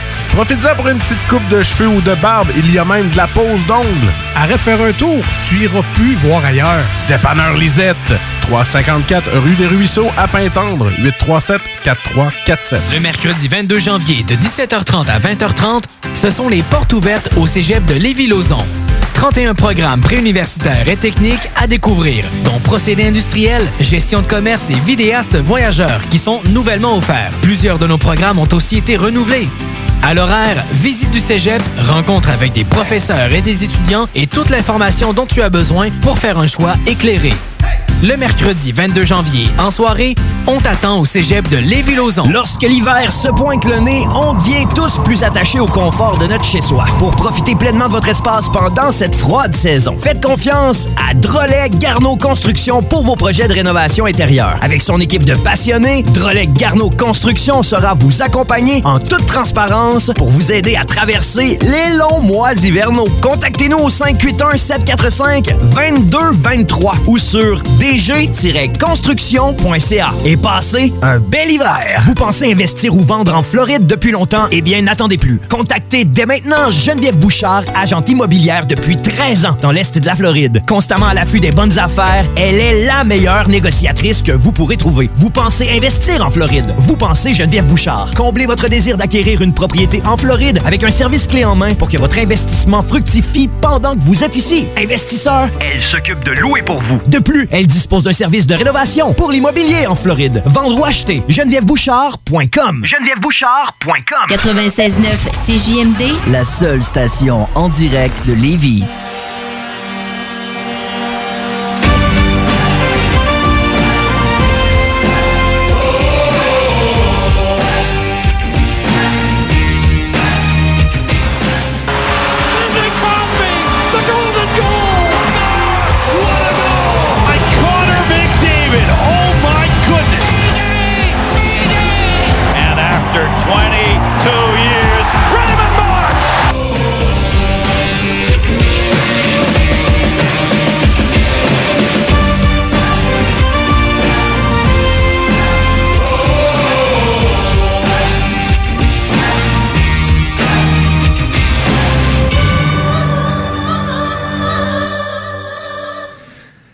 Si vous avez reconnu euh, la chanson qu'on vous a fait jouer pendant la pause, vous avez écouté le championnat junior parce qu'on l'entendait avant chaque match d'équipe Canada, c'était la tune Roots.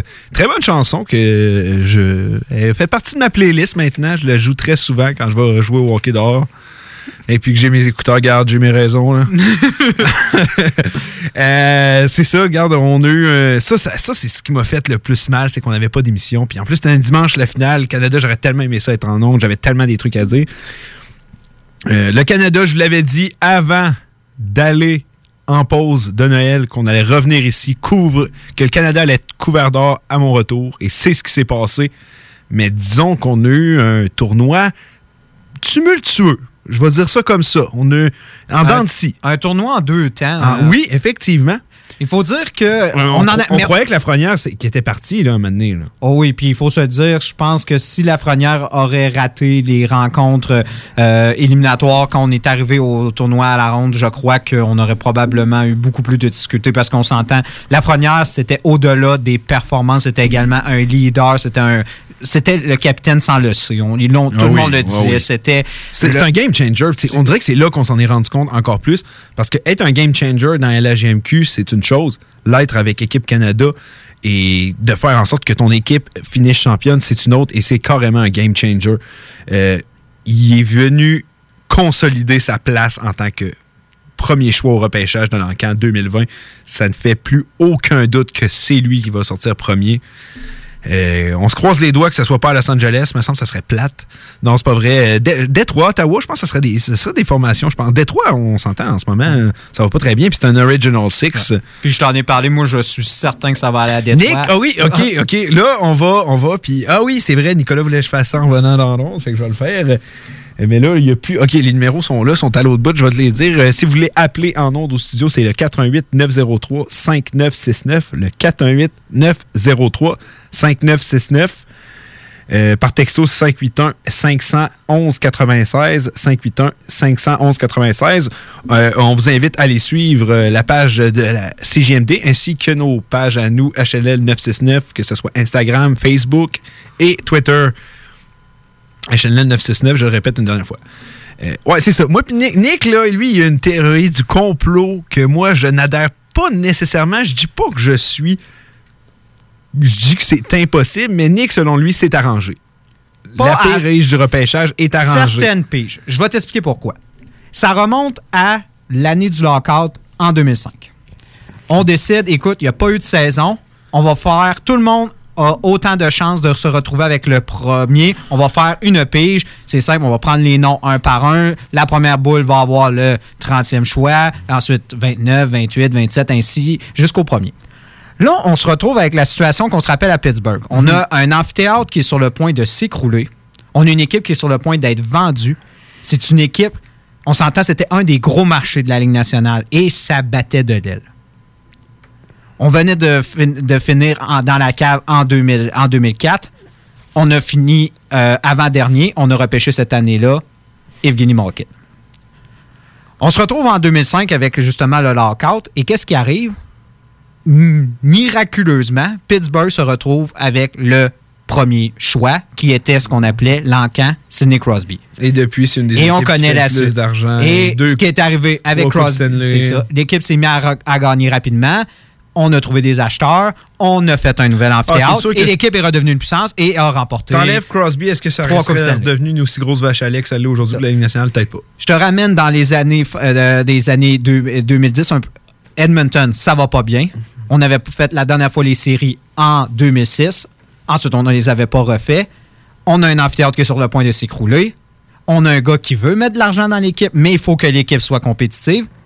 Qu'est-ce qui arrive?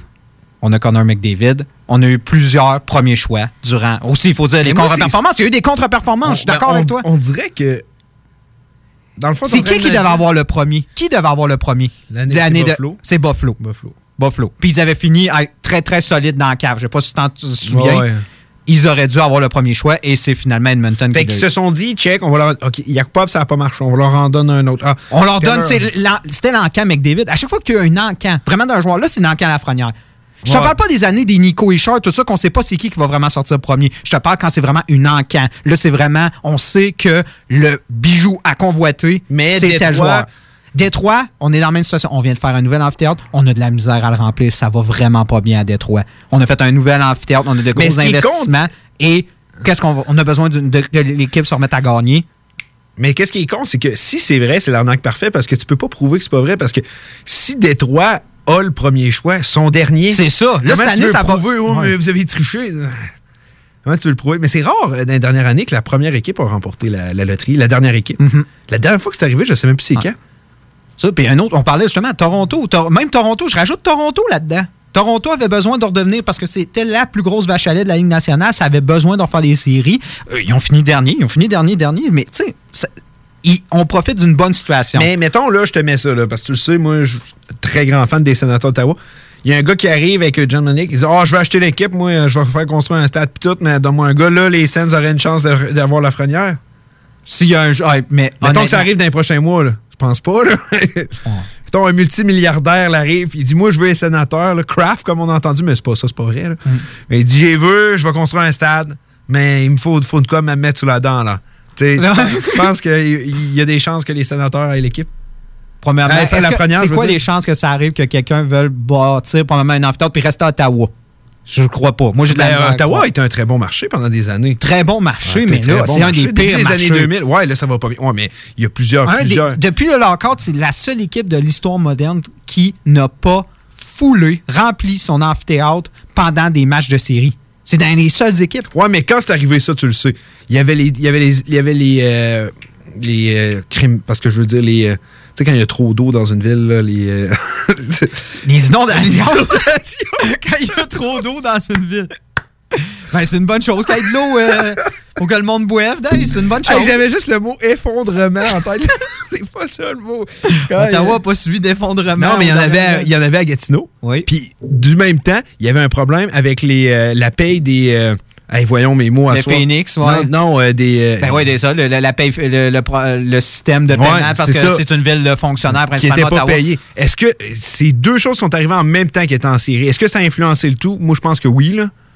Ça a probablement Ouais, c'est une très grosse étude Hey. anthropologique pour essayer de comprendre pourquoi Ottawa n'est pas capable de remplir. En, en ce moment, c'est- ça va très bien à Ottawa. Ils ont leur, ils ont leur hiver Non, normal, mais je ça, parle, ils remplissent pas non, plus. mais je parle pendant quand, quand c'était dans les séries, c'était ça qui est arrivé. Les, les inondations à Gatineau, puis le problème de paye qu'il y a eu euh, chez les. euh, moi, je suis convaincu que ça a eu une certaine influence. C'était pas vide, là. C'était juste pas plein. Moi, je suis convaincu que ça a eu une certaine influence. Moi, je suis convaincu de ça.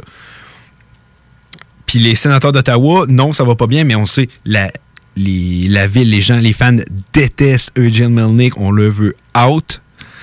Euh, Il n'y avait pas de très bonnes équipes. Mais dernièrement, tu regarderas les chiffres dernièrement, ça va de mieux en mieux à Ottawa. Les chiffres s'améliorent euh, de mieux en mieux. Puis on s'entend, ça faisait trois ans qu'il n'y avait personne qui gérait le marketing de l'équipe. là. Oui. Ils viennent d'engager quelqu'un pour ça.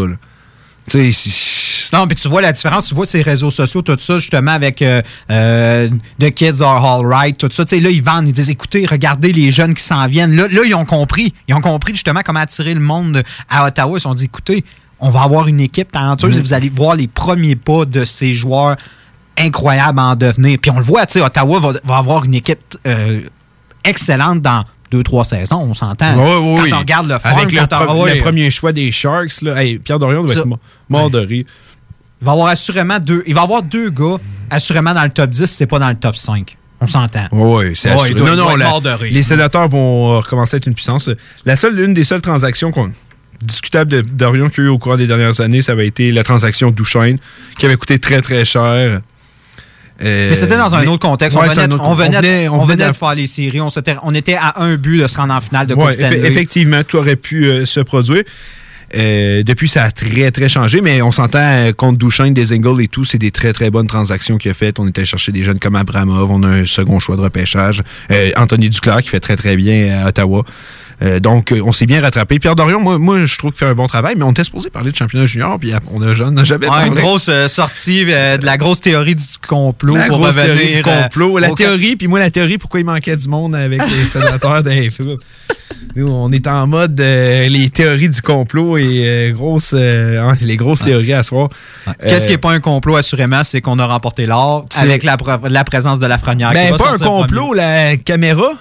Oh oui! La Ah oui! caméra, ça, hey, euh, je sais pas si t'as vu ça, KHL, euh, un des joueurs qui jouait pour l'équipe russe euh, pendant un match et euh, lui, il jouait pas, c'te- c'te- c'te ma- il était invité à l'émission, puis ils ont donné une caméra, puis il l'a éclaté avec un bâton de baseball. Euh, C'était quand même assez comique, mais euh, si- en tout cas, si vous savez pas l'affaire de la caméra, euh, 5 contre 4, on est en désavantage numérique, l'ava- l'avalanche. Le match final contre match les final, Russes. on veut dégager, ça va par-dessus la baie vitrée, on aurait dû avoir une pénalité avoir retardé le match et les Russes auraient eu un 5 contre 3 alors qu'ils ne perdaient que par un but.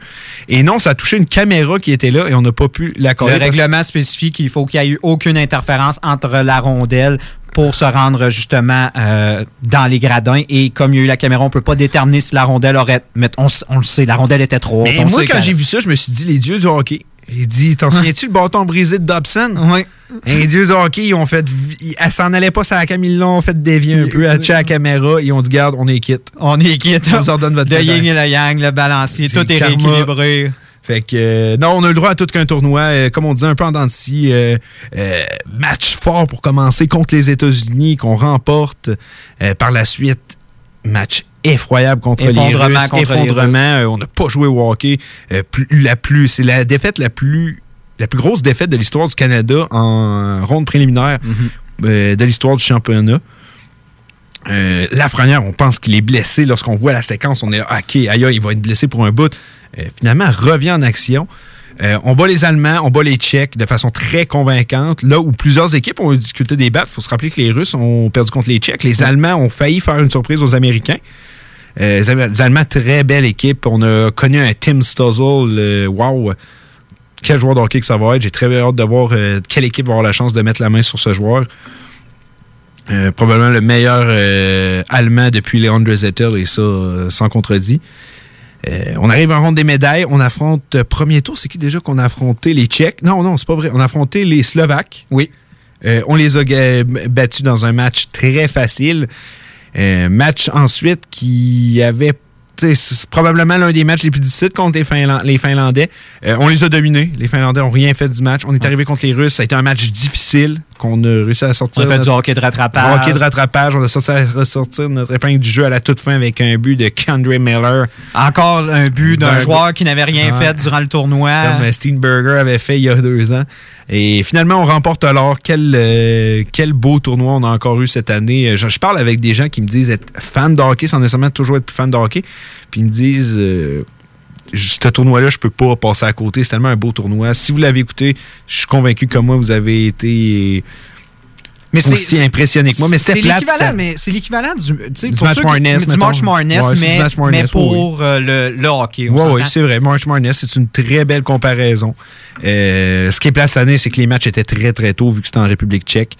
Euh, L'an prochain, c'était Edmonton. Edmonton Red Deer, donc deux heures de décalage. Je suis en train de checker. Peut-être. Peut-être que j'irai. Honnêtement, euh, j'ai vu un match championnat junior live et c'était le plus beau match de toute ma vie. Puis j'en ai vu des matchs de hockey, là, pour vous dire. Fait que c'est de quoi qui m'intéresse énormément. Je pense que ça va être encore une fois une très belle année pour le Canada. mais on- Ben oui, on a tellement de. que là, la reviennent. sera pas là, ça c'est sûr que non. On sait que théoriquement, il pourrait revenir, mais il ne reviendra pas, on le sait. Mais on va avoir quand même euh, des, des- des joueurs intéressants qui peuvent revenir. On a McMichael, on a Cousin. on a- Cousin, je sais pas moi s'il va revenir, je suis pas sûr. Bonne question. Bonne question. On le sait que les. Euh, euh, Byron, Byron, on n'est pas sûr non plus. euh, qu'on Non, va- il peut revenir, mais on n'est pas sûr de le revoir. Da- Dawson Mercer. Mercer, Mercer devrait être de retour. Ouais, Mer- Mercer, devrait être de retour. Comme euh, Drysdale. Et un peut-être. Drysdale, j'ai l'impression que ça se pourrait qu'il soit pas là. Jeune défenseur joue- qui joue première année euh, Moi, Ligue nationale. il est tellement talentueux. Moi, j'aurais l'impression que ça se pourrait qu'il soit Les défenseurs, c'est à moins que tu à moins que tu sortes premier comme Ramus Dallin, c'est rare qu'un défenseur joue première année au hockey. C'est dans la LNH, c'est rare. C'est vrai que c'est très rare. C'est vrai que c'est très rare. Mais la- avec la qualité de repêchage qu'on a cette année, je serais pas étonné parce que tu mets là dans le repêchage de, mettons, l'an passé. Il sortait dans Camo, il sortait, Drysdale sortait. S'il sortait. non, Jack Hughes, c'est vrai. Il sortait dans le top 3, en tout cas. Ça, c'est Mhm. sûr. Euh, fait qu'encore une fois, on a eu tout qu'un championnat junior. Moi, j'ai été très comblé. Quand le Canada gagne, c'est toujours encore mieux. C'est une belle façon de finir ça. Fait que, on a vu qu'on a quand même pas mal de retard. On va leur faire une autre pause, mais elle, elle va être très bref. Euh, en revenant, on continue avec l'actualité dans le monde du hockey. Les Canadiens de Montréal sont sélectionnés. Winnipeg Jets are proud to select. The Edmonton Oilers would like to select. The Halifax Mooseheads. From the Erie Otters. Of the Finnish Elite League. Nathan McKinnon. Connor McDavid. Patrick Laine. Yasperi Kotkaniemi. La station CGMD de Lévis est fière de sélectionner Dale et Nicolas Gagnon. The Hockey Brothers, les top prospects du hockey radiophonique à Québec. CJMD 96.9 Lévis. Vous aimeriez faire rayonner votre entreprise? Vous souhaitez marquer les bons coups de vos employés? La Chambre de commerce de Lévis vous invite à déposer la candidature de votre entreprise dans l'une des 10 catégories du concours Les Pléiades Prix d'excellence. Les grands gagnants seront dévoilés lors d'une soirée honorifique devant plus de 800 gens d'affaires le 21 mai prochain sous la présidence d'honneur de la capitale Assurance des entreprises. Vous avez jusqu'au 2 mars pour vous inscrire. Pour plus d'informations, visitez lespléiades.ca. Vous pensez investir ou vendre en Floride depuis longtemps? Eh bien, n'attendez plus. Contactez dès maintenant Geneviève Bouchard, agente immobilière depuis 13 ans dans l'Est de la Floride. Constamment à l'affût des bonnes affaires, elle est la meilleure négociatrice que vous pourrez trouver. Vous pensez investir en Floride? Vous pensez Geneviève Bouchard. Comblez votre désir d'acquérir une propriété en Floride avec un service clé en main pour que votre investissement fructifie pendant que vous êtes ici. Investisseur, elle s'occupe de louer pour vous. De plus, elle dispose d'un service de rénovation pour l'immobilier en Floride. Vendre ou acheter, genevièvebouchard.com. genevièvebouchard.com. Quand arrive, on devient tous plus sensibles au charme de l'intérieur de nos maisons. Pour maximiser vos instants de bonheur dans votre logis durant cette rude période, faites confiance à Drolet Garneau Construction pour vos projets de rénovation intérieure. Avec son équipe de passionnés, Drolet Garneau Construction sera vous accompagner en toute transparence pour vous aider à traverser les longs mois d'hivernaux. Contactez-nous au 581-745-2223 ou sur dg-construction.ca et passez un bel hiver. Vous pensez investir investir ou vendre en Floride depuis longtemps? Eh bien, n'attendez plus. Contactez dès maintenant Geneviève Bouchard, agente immobilière depuis 13 ans dans l'Est de la Floride. Constamment à l'affût des bonnes affaires, elle est la meilleure négociatrice que vous pourrez trouver. Vous pensez investir en Floride? Vous pensez Geneviève Bouchard? Comblez votre désir d'acquérir une propriété en Floride avec un service clé en main pour que votre investissement fructifie pendant que vous êtes ici. Investisseur, elle s'occupe de louer pour vous. De plus, elle dispose d'un service de rénovation pour l'immobilier en Floride. Vendre ou acheter, genevièvebouchard.com. genevièvebouchard.com. Le yoga à Lévis, c'est Yin Yang Yoga. Vous songez au yoga? Vibrez avec les gens inspirants de Yin Yang Yoga à Lévis Centre-Ville. Que ce soit pour le côté yin, douceur, méditation, respiration, ou encore pour le côté yang, intensité, mouvement. Le yoga à Lévis, c'est le Yin Yang Yoga. Yin Yang.yoga sur Google.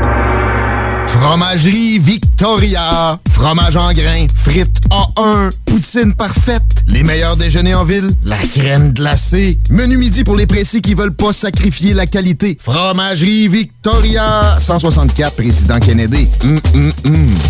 Bar spectacle Quartier de Lune, c'est la place à Québec pour du fun assuré. Karaoke les mercredis et dimanches. Les jeudis Ladies Night avec promo folle toute la soirée. Les week-ends, nos DJ enflamment la piste de danse et on vous présente les meilleurs spectacles au deuxième étage. Pour vous partir de tout genre, le Quartier de Lune est un incontournable au 1096 3e avenue Limoilou au 88 523 4011. Suivez-nous sur Facebook pour les détails, promos et concours. Faut que tu passes au dépanneur. Va chez Lisette. Tous tes besoins vont être comblés, mais il y a tellement plus. Tu vas gagner du temps. 850 sortes de bières, des aliments congelés, des fromages frais, puis du vin. Va pas au dépanneur. Va chez Lisette. Profites-en pour une petite coupe de cheveux ou de barbe. Il y a même de la pose d'ongles. Arrête de faire un tour. Tu iras plus voir ailleurs. Dépanneur Lisette. 354 rue des Ruisseaux à Pintendre. 837 4347. CJMD 96.9 Lévis, l'alternative radio. Talk, rock and hip-hop. Hockey Night in Lévis. Hockey Night in Lévis. Ben oui, ça c'est des opinions, du sport, puis ben du fun. Hockey Night in Lévis. Sur les ondes de CJMD 96.9. CJMD 96.9. On est de retour sur les ondes de CGMD 96.9. Il reste environ 45 minutes à l'émission. Et Nick, je vais te faire écouter de quoi? Ça va? Oh. Je suis prêt. Attends.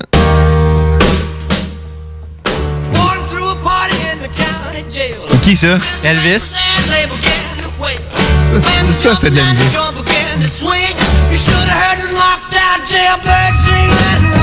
Non, je vais te faire écouter ça, euh, mon Nick, parce qu'il y a un certain Elvis là, qui fait écartiller bien des yeux à travers la Ligue nationale, et c'est un certain Elvis Merzlikins, un Lettonien d'à peine 25 ans, nouveau gardien euh, chez les Blue Jackets. Et quelle histoire que ces Blue Jackets sont. Et euh, moi, j'ai eu la chance de regarder un peu Elvis dans les derniers temps. Il est pas... Le gars, honnêtement, il il est le fun. Je sais pas si tu vois ce que je veux dire. First, il dit non, moi les médias, je veux pas que vous me parliez, vous me déconcentrez. Puis on dirait que c'est vrai parce qu'en début de saison, ça marchait pas. Il, il était, il le gardien euh, qui avait le plus de. dé- Dans le fond, c'était la plus longue séquence de défaites de suite pour un gardien. actif ouais, à c'était six défaites de suite, je que ça marchait pas. Et le gars va faire un petit tour à HL, revient, il dit non, là, je veux plus parler aux médias, vous me parlez plus. Puis le gars garde les buts. Puis quand il gagne, il faudrait qu'on trouve les vidéos qu'on les mette sur la page. Il célèbre ses victoires. Puis on, on- on sait tous le célèbre Hugs que se faisait Brobovski et Foligno à chaque fin de match. Mais maintenant, il y a Elvis qui saute dans les bras de Foligno. Honnêtement, c'est beau à voir. On va essayer de vous euh, partager sur les, euh, les réseaux sociaux. Et euh, tout ça pour dire quelle histoire que les Blue Jackets. À chaque année, on dirait qu'il y a toujours une belle histoire. Et on se souviendra deux ans, les Golden Knights qui atteignent la finale de la Coupe Stanley. Euh, L'année passée, les Blues de Saint-Louis, je crois que c'était la belle histoire de la saison passée. Et cette année, ce sont les Blue Jackets de Columbus euh, qui ont perdu pas moins de trois de leurs meilleurs joueurs en Rand Dezingle. Je nomme Dezingle en premier. Non, euh, Rand Dezingle, c'est Matt Duchesne que je voulais dire. Tu perds Panarin, Dezingle, Panarin, Bobovski et Matt Duchesne. Tout le monde disait, OK, c'est terminé cette équipe. Les bas-fonds les attendent. Mais finalement, on est dans les séries en ce moment. On a un Corpus Salo qui faisait très bien. Oui, il faisait bien. C'est blessé, on se dit, OK, là, non, ça allait mieux ces temps-ci. Non, ça va redropper. Non, t'as Elvis Merzlikins qui arrive et trois blanchages à ses quatre derniers matchs. Il a des statistiques incroyable cette année. Euh, je crois que c'est 2,36, 927, 929, je crois. T'es dans le milieu, 928. 928, je sais pas, je sais pas pire. 2,36, c'est- bon, cette statistique Oui, c'était bon. Puis son nombre de victoires pour le fun? 8. 8 victoires. Puis tu me disais qu'il y avait 6 victoires en commençant. euh, il y avait six défaites, mais en fait, il faut penser qu'il y avait des défaites également en temps réglementaire. Ça faisait six matchs. Dans ces six premiers euh, matchs de- dans la Ligue nationale, il n'avait pas connu la victoire. Il y a eu des dé- tu sais, c'est- Depuis qu'il a remplacé euh, euh, Corpusalo, il y a eu des défaites. Oui, mais il y a eu certaines défaites en temps réglementaire. Donc, euh, depuis sa séquence, depuis que justement il, il est allé voir les médias, il a dit Lâchez-moi la paix, laissez-moi être l'athlète que je suis, laissez-moi euh, la paix. Et finalement, depuis ce temps-là, il n'a pas beaucoup connu de défaites. Euh, non, je crois que si mon souvenir est bon, ça doit être peut-être deux à trois défaites, pas plus que ça. C'est. que- Quelle année? Et en ce moment, en plus, tu regardes les Blue Jackets, là, il y a Cam Atkinson qui vient de revenir au jeu, ça fait du bien. Mais c'est énormément de blessés. Là. Euh, Josh Anderson est blessé. Bjorkstrand vient, va revenir au jeu incessamment, là, je pense, pour le prochain match. Euh, Ce soir même. Euh, va revenir au jeu. Dubinsky est blessé. Ryan Murray s'est blessé. On a beaucoup, beaucoup de blessés cette année. On regarde les trios, puis on se dit, tu sais, leur premier trio, c'est un troisième trio habituellement dans notre équipe, mais ça continue de fonctionner. Puis là, moi, je te pose la question à toi. Moi, je vais y aller de mon opinion un peu après. Est-ce qu'on y va ça? Euh, je sais pas, le résignement des. Le- non. Résignement des joueurs à vouloir se dire, OK, on a Panarin, Broboski, Duchesne nous ont quittés, non, on va continuer à gagner. Est-ce que c'est la brigade défensive qu'on sait excellente à Columbus? Est-ce que c'est John Tortorella ou la qualité des gardiens de but? Selon toi. Moi, je vais y aller après du mien, mais je veux en t'entendre pour commencer.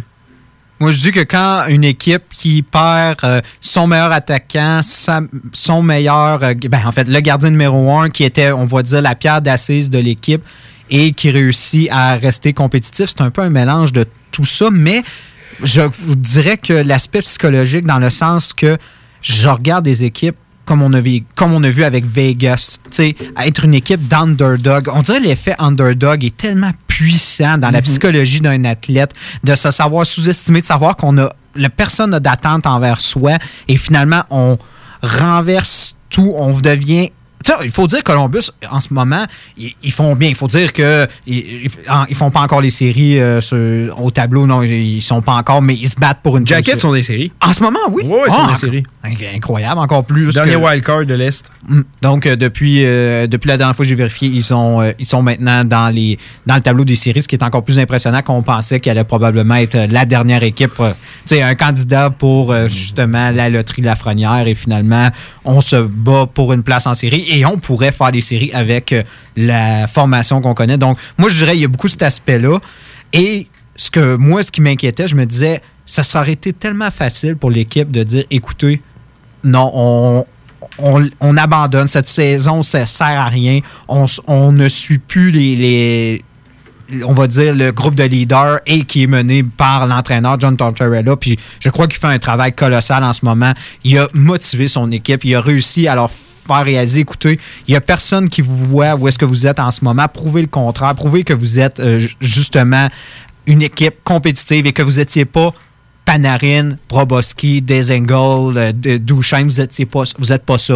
Et ils l'ont même fait dans le marketing de. Tu te rappelles du marketing euh, du, du début de saison? Qu'est-ce que Ouais, c'était? c'était quoi déjà la phrase? Mais je sais. euh, Ouais, que c'était, tu sais, le- c'est les vrais, tu sais, c'est euh, crime loyalty. Tu sais, c'était- hein. Ouais, c'était loyal, tu sais, c'est top. Puis c'était la chanson Loyalty is on my DNA. Tu sais, vraiment, tu sais, on, a vendu genre ceux qui restent, c'est les vrais jackets. Tu sais, c'est c'est pas parce qu'ils ont des contrats puis ils ont pas été échangés. Non, non, non, c'est les vrais jackets. Maintenant, c'est le- la vraie formation. Puis tant mieux qu'on ait perdu Panarin, tant mieux qu'on ait perdu Duchesne, tout ça. Et ça marche. Ça marche, euh, honnêtement. C'est impressionnant de voir. Et tu l'as dit, écoute, euh, on peut pas, on peut pas négliger la participation de Corpissalo puis de Merzlikin. C'est c'est impossible de pas les considérer maintenant comme euh, les pierres d'assise de cette équipe-là. Mais moi, je suis hésitant. Je suis hésitant. Je, je regarde ça, je me dis. Je pense que c'est Nathan Gerby? Quoi- De quoi je Tu penses que c'est Nathan? Il y a quand même 8 points en 13 matchs. hein, C'est c'est- hey, 5 pieds 4. C'est vrai que c'est incroyable, mais euh, je suis d'accord. Je suis d'accord avec, euh, avec ce que tu dis, mais. Puis je vais donner encore un petit peu plus de crédit que tu l'as fait à l'entraîneur John Tortorella. Euh, puis j'ai aimé la façon que tu l'as expliqué. Je crois que on a, on a pris cette équipe et on leur a dit, tu sais, personne croit en vous, les joueurs ne veulent même pas rester jouer ici. Puis il a dit, nous, on va leur prouver qu'ils ont tort. Puis je suis convaincu que. Tu vois que John Tortorella, c'est un entraîneur qui a énormément évolué. Euh, on se rappellera lorsqu'il y a eu euh, le genre de hashtag MeToo dans la Ligue nationale avec les, euh, joueurs qui dénonçaient les entraîneurs. Les joueurs des Blue Jackets sont venus voir pour Tortorella, puis jamais aucun dit non. Jamais j'aurais Surtout que rien quand c'est arrivé, on pensait qu'un des premiers noms que ça sortirait, Ça ça, serait. Tortorella. On le connaissait bouillant, on le connaissait. ces- ben oui. Ouais, oui. Puis tous ces entraîneurs, tous ces joueurs qui ont été questions ont dit non, jamais. Il n'y a, rien qui va sortir sur ce gars-là. On l'adore, on l'apprécie. S'il y avait de quoi qu'il y aurait à sortir sur Tortorella, ça serait sorti. On s'entend toutes les histoires, on les a toutes entendues. On, les a toutes. oui, oui. Euh, donc, euh, non. Euh, John Tortorella, d'après moi, a le confiance, a le respect de son équipe. Euh, c'est lui qui mène la barre. Il a- Quand on regarde cette équipe-là, euh, on va commencer par le centre, deux bons gardiens de but. Euh, en début de saison, on pouvait. Moi, mettons que tu connais beaucoup le hockey, là, j'allais dire, mettons que tu connais beaucoup le hockey, tu savais c'était qui Elvis Merzlikins, tu savais que c'était un des meilleurs gardiens qui ne gaulait pas encore dans la Ligue nationale. Et Corpissalo, on avait vu un peu dans le passé ce qu'il pouvait faire. Et on a encore eu la chance de le voir cette année. Donc, côté gardien de but, moi, ça, c'est pas ça qui m'inquiétait. Oui, deux jeunes gardiens qui n'ont jamais été premiers, mais ça m'inquiétait pas beaucoup dans ce dossier-là. La défensive est restée la même mené par Seth Jones, Wierenski, Ryan Murray, les Savard, Nutivara et autres, et plusieurs jeunes bons défenseurs. Mais c'est à l'attaque qu'il y avait le problème. Hey, on, Panarin, tu viens d'enlever 80-90 points. Comment on va venir remplacer ça? Comment on va venir chercher un joueur comme ça? On l'a pas vraiment remplacé et on a été chercher Gustave, Nyquist qui a quand même 31 points en 49 matchs. C'est une, c'est- c'est une saison décente, mais c'est pas Artemi Panarin. Euh, et pourtant, on dirait que cette équipe joue mieux qu'elle jouait l'an passé. Euh, des fois, quand euh, Puis ça, c'est, je crois que c'est dans tous les sports. Des fois, quand tu perds un peu de tes meilleurs joueurs et tout, tu vas, tu retournes à la base. Tu, tu sais que si tu veux gagner, il faut que tu Tu joues un ça. système de jeu. Il faut que tu te forces encore plus. Puis on dirait que tout le monde a embarqué. Il faut que tout le monde embarque. On dirait que tout le monde a embarqué du Il faut, des c'est ça, il faut que tout le monde embarque. On l'a vu avec Highlanders quand ils ont perdu Tavares. Ça a été une motivation. très excellent. Très bon exemple. Très, très bon exemple. C'est ça. Comment Trotz est arrivé dans, dans ses premiers, euh, on va dire, entraînements avec, avec l'équipe? C'est de leur dire, écoutez, Tavares, il vous a dit, il vous a fait un gros finger, un- Ouais. un gros middle finger. Il vous a dit, écoutez, vous n'êtes pas assez bon pour moi, je m'en fous, je m'en vais ailleurs, puis je vous laisse à vos problèmes, je m'en fous de vous. Et finalement, ils ont eu la saison incroyable qu'on- qu'ils ont pa- passé une ronde. Déjà, faire les séries, c'était un exploit en, en soi. Qu'ils n'avaient pas fait les séries avec Tavares et avec sensiblement la même formation, avec quelques ajouts, on s'entend, surtout des, des joueurs de, de soutien, tout ça. Ils ont réussi à atteindre Ben, les séries et franchir une ronde. Ben, c'est drôle que tu parles des Highlanders parce que c'est un peu là que je m'en allais aussi. J'allais dire, ça me fait énormément penser aux Highlanders, ce qui s'est passé. Et quand un maître à bord de la trempe de John Tortorella, comme les Highlanders ont eu avec Barry Trotz, je pense que si tout le monde embarque dans le système de jeu, si tout le monde suit la, la, la vibe, j'aime plus ça dire ce mot-là, suit, euh, si tout le monde va... c'est fini, Dave. Ouais, c'est ça. si tout le monde va dans la même direction, là, je crois que ça peut faire des miracles. Et c'est ce qu'on est avec les Blue Jackets. Puis c'est vraiment la plus belle histoire en ce moment. Et euh, on sait, l'entraîneur qui a dit qu'il ne voulait pas accorder un contrat fou à, de fou à Bobrovski. Quelle bonne idée, parce que là, les Panthers, en ce moment, sont en train de se dire Et crime, est-ce qu'on a fait une si bonne décision que ça? Puis je pense qu'ils regrettent un peu. On s'entend que Tortorella vient, il a sauvé la job de son GM parce qu'on on s'en avait parlé. Ouais. On disait comment tu peux euh, Mais moi- survivre à un tel fiasco quand tu perds finalement tous les joueurs que. Tu sais, t'en as pas- même pas réussi à en garder un. On se disait, oh, ils peuvent au moins en garder un. Ils n'en ont pas gardé un. Non. Puis, moi, ce que je trouve euh, intéressant, comme tu dis, oui, c'est vrai, son travail est en danger, mais si son travail était réellement en danger, qu'il s'aurait fait mettre dehors, je pense qu'on aurait perdu un très, très bon élément. Oui, l'an passé, il a parié beaucoup. Il a donné Mais des c'est quoi jeunes. qu'on n'avait pas vu? Ben, c'est ça. C'est ça. Puis Columbus, un peu, on parlait de Nashville, que Paul avait, écrit, avait créé une ville de hockey. Mais tranquillement, pas vite, Columbus devient une, une ville de hockey. C'est une foule qui est très bruyante. Tu le vois, les gens portent fièrement les jerseys des Blue Jackets. C'est plein à craquer. Avec le canon et tout. Ouais. Euh, Promotionnel, là, les Blue Jackets, il faut leur donner, ils l'ont. Euh, c'est une équipe Le pire nom, par contre. Bon, ouais, mais en- quand tu parles anglais, oui. Quand tu parles français, il est hot, là. Mais en anglais, c'est vrai que c'est les vestons bleus, c'est très ordinaire. Mais l'uniforme est beau, par contre. Mais euh, tout ça pour dire que les Blue Jackets, tu sais, il fallait que ça continue comme ça. Il fallait qu'on continue dans la même, dans la- avec la même énergie. Puis c'est réussi. Puis moi, le directeur général, le travail qu'il a fait au courant des dernières années, je trouve ça incroyable. Puis Moi, je pense que c'est un- une, belle grosse tête de hockey qu'ils ont là. Puis faut, faut qu'ils gardent, il faut qu'ils restent en poste là-bas. Parce qu'il y a quelques années, Columbus, on se disait, hey boy, ça fait pas d'argent, ça va déménager. Aujourd'hui, je pense que c'est pas dans les sujets de conversation et pas du tout. Euh, la Ligue doit être très satisfaite du travail euh, que l'organisation fait euh, niveau financier. Puis euh, non, non, euh, super content. Puis j'espère que ça va durer pour eux. Ce serait le fun de les revoir en série, euh, de voir ce que Elvis ou Jonas, on va voir. Aussi, on parlait d'équipes qui voulaient peut-être un deuxième premier gardien et des équipes. Jonas Corpissalo pourrait être un choix intéressant pour quelques équipes. On se souviendra aussi que Georgiev fait partie de plusieurs discussions et les Rangers semblent être très, très gourmands. là. On, on semblerait qu'on aurait proposé Kapanen et qu'on aurait refusé l'offre. Kapanen, euh, c'est un joueur que si tu lui donnes plus de temps de jeu que les Leafs font, d'après moi, il y a un meilleur potentiel qu'on pourrait le croire. Euh, ça va être de voir est-ce que Corpissalo va finir la saison là-bas. Et quand euh, Corpissalo s'est blessé puis qu'Elvis a commencé à bien gauler, j'aurais tellement aimé ça le voir aller au match des étoiles. Semble un, un gardien coloré comme lui, un gardien avec une attitude comme ça, ça aurait été assez intéressant. Mais finalement, euh, c'est Tristan Jarry qui va le remplacer. De- Corpissalo. Si mon souvenir est bon, oui, c'est Tr- C'est Tristan Jarry, il me semble que oui. Je vais pouvoir te confirmer ça. euh, Confirme-moi ça, confirme-moi ça. Fait que euh, on l'a notre euh, belle histoire dans la Ligue nationale cette année. est arrivé un peu tardivement, mais à l'image des Highlanders, comme Nick l'a si bien dit. Oui, Tristan Jarry. Tristan Jarry, c'est ça. Euh, comme Nicolas l'a si bien dit, à l'image un peu des, des Highlanders l'an passé, les Blue Jackets nous surprennent. Et Ben, on a toujours cette histoire de Cendrillon. On, on, L'année passée, Highlanders, puis l'autre année, Vegas. On, on finit tout. Il y en a toujours une. On a Ouais, eu des sénateurs. année. On a toujours Les une. Puis tu as résumé. Ça part d'un entraîneur que tout le monde décide de marcher dans la même Ouais, direction, ouais, suis d'accepter ce système-là. Et l'effet psychologique, on se rappelle les sénateurs, euh, c'était la situation avec euh, la, la conjointe de Anderson qui Ouais. d'un cancer. Il y a toujours une- un élément psychologique, justement, que ce soit et underdog ou un gros événement. Là, ils ont, Highlanders, ça a été perdre de Tavares, Columbus, ça a été de perdre pratiquement son top 3 des, des meilleurs joueurs de, de la formation. Il y a toujours un événement qui mène à ça, et ensuite, c'est ça. C'est ça, c'est- comme dans la vie, c'est soit dans, tu choisis de, de t'effondrer face à un défi ou tu décides de crime de mettre tes bottes de travail puis de prouver que crime que ça t'en prend plus pour euh, te, te jeter au sol. Oui, effectivement. Puis, euh, je suis convaincu que les Blue Jackets, euh, s'ils continuent de jouer comme ils le jouent, de façon si inspirée avec un gardien si coloré, c'est Elvis Merzlikins. Si un jour vous avez la chance, euh, Blue Jackets canadiens, pas tous les matchs sont faits cette année, je pense. Je pense même pas qu'il y en a eu un. Je me rappelle même pas avoir vu un match. Ah non, c'est pas Ouais, vrai. Il y en a eu un. Il y en si a eu un. est bon. euh, S'il en reste un, je sais que si- la plupart des gens vont écouter le hockey avec le Canadien RDS. Si vous, si vous avez la chance de les checker contre les Blue Jackets de Columbus, là, puis si c'est Elvis dans les nets, vous n'allez pas être déçus. Euh, puis il n'est pas rien que coloré, il est bon, mais il est très, très, très bon. Euh, je me rappelle le match que j'ai regardé hier. Les, les Jackets ont peut-être gagné 50, euh, non, 50, 5 à 0. Elvis, il a reçu 41 tirs, puis il a fait des gros arrêts à travers tout ça. Bon. Le 2 février. 2 février. Regarde, 2 c'est dans bientôt. 2 février, là, je veux vous voir derrière vos écrans. Ça va être le troisième match après le retour. euh, quatrième match après le retour euh, du euh, week-end des étoiles. C'est à Montréal? Euh, le match est. euh, non, c'est à Columbus.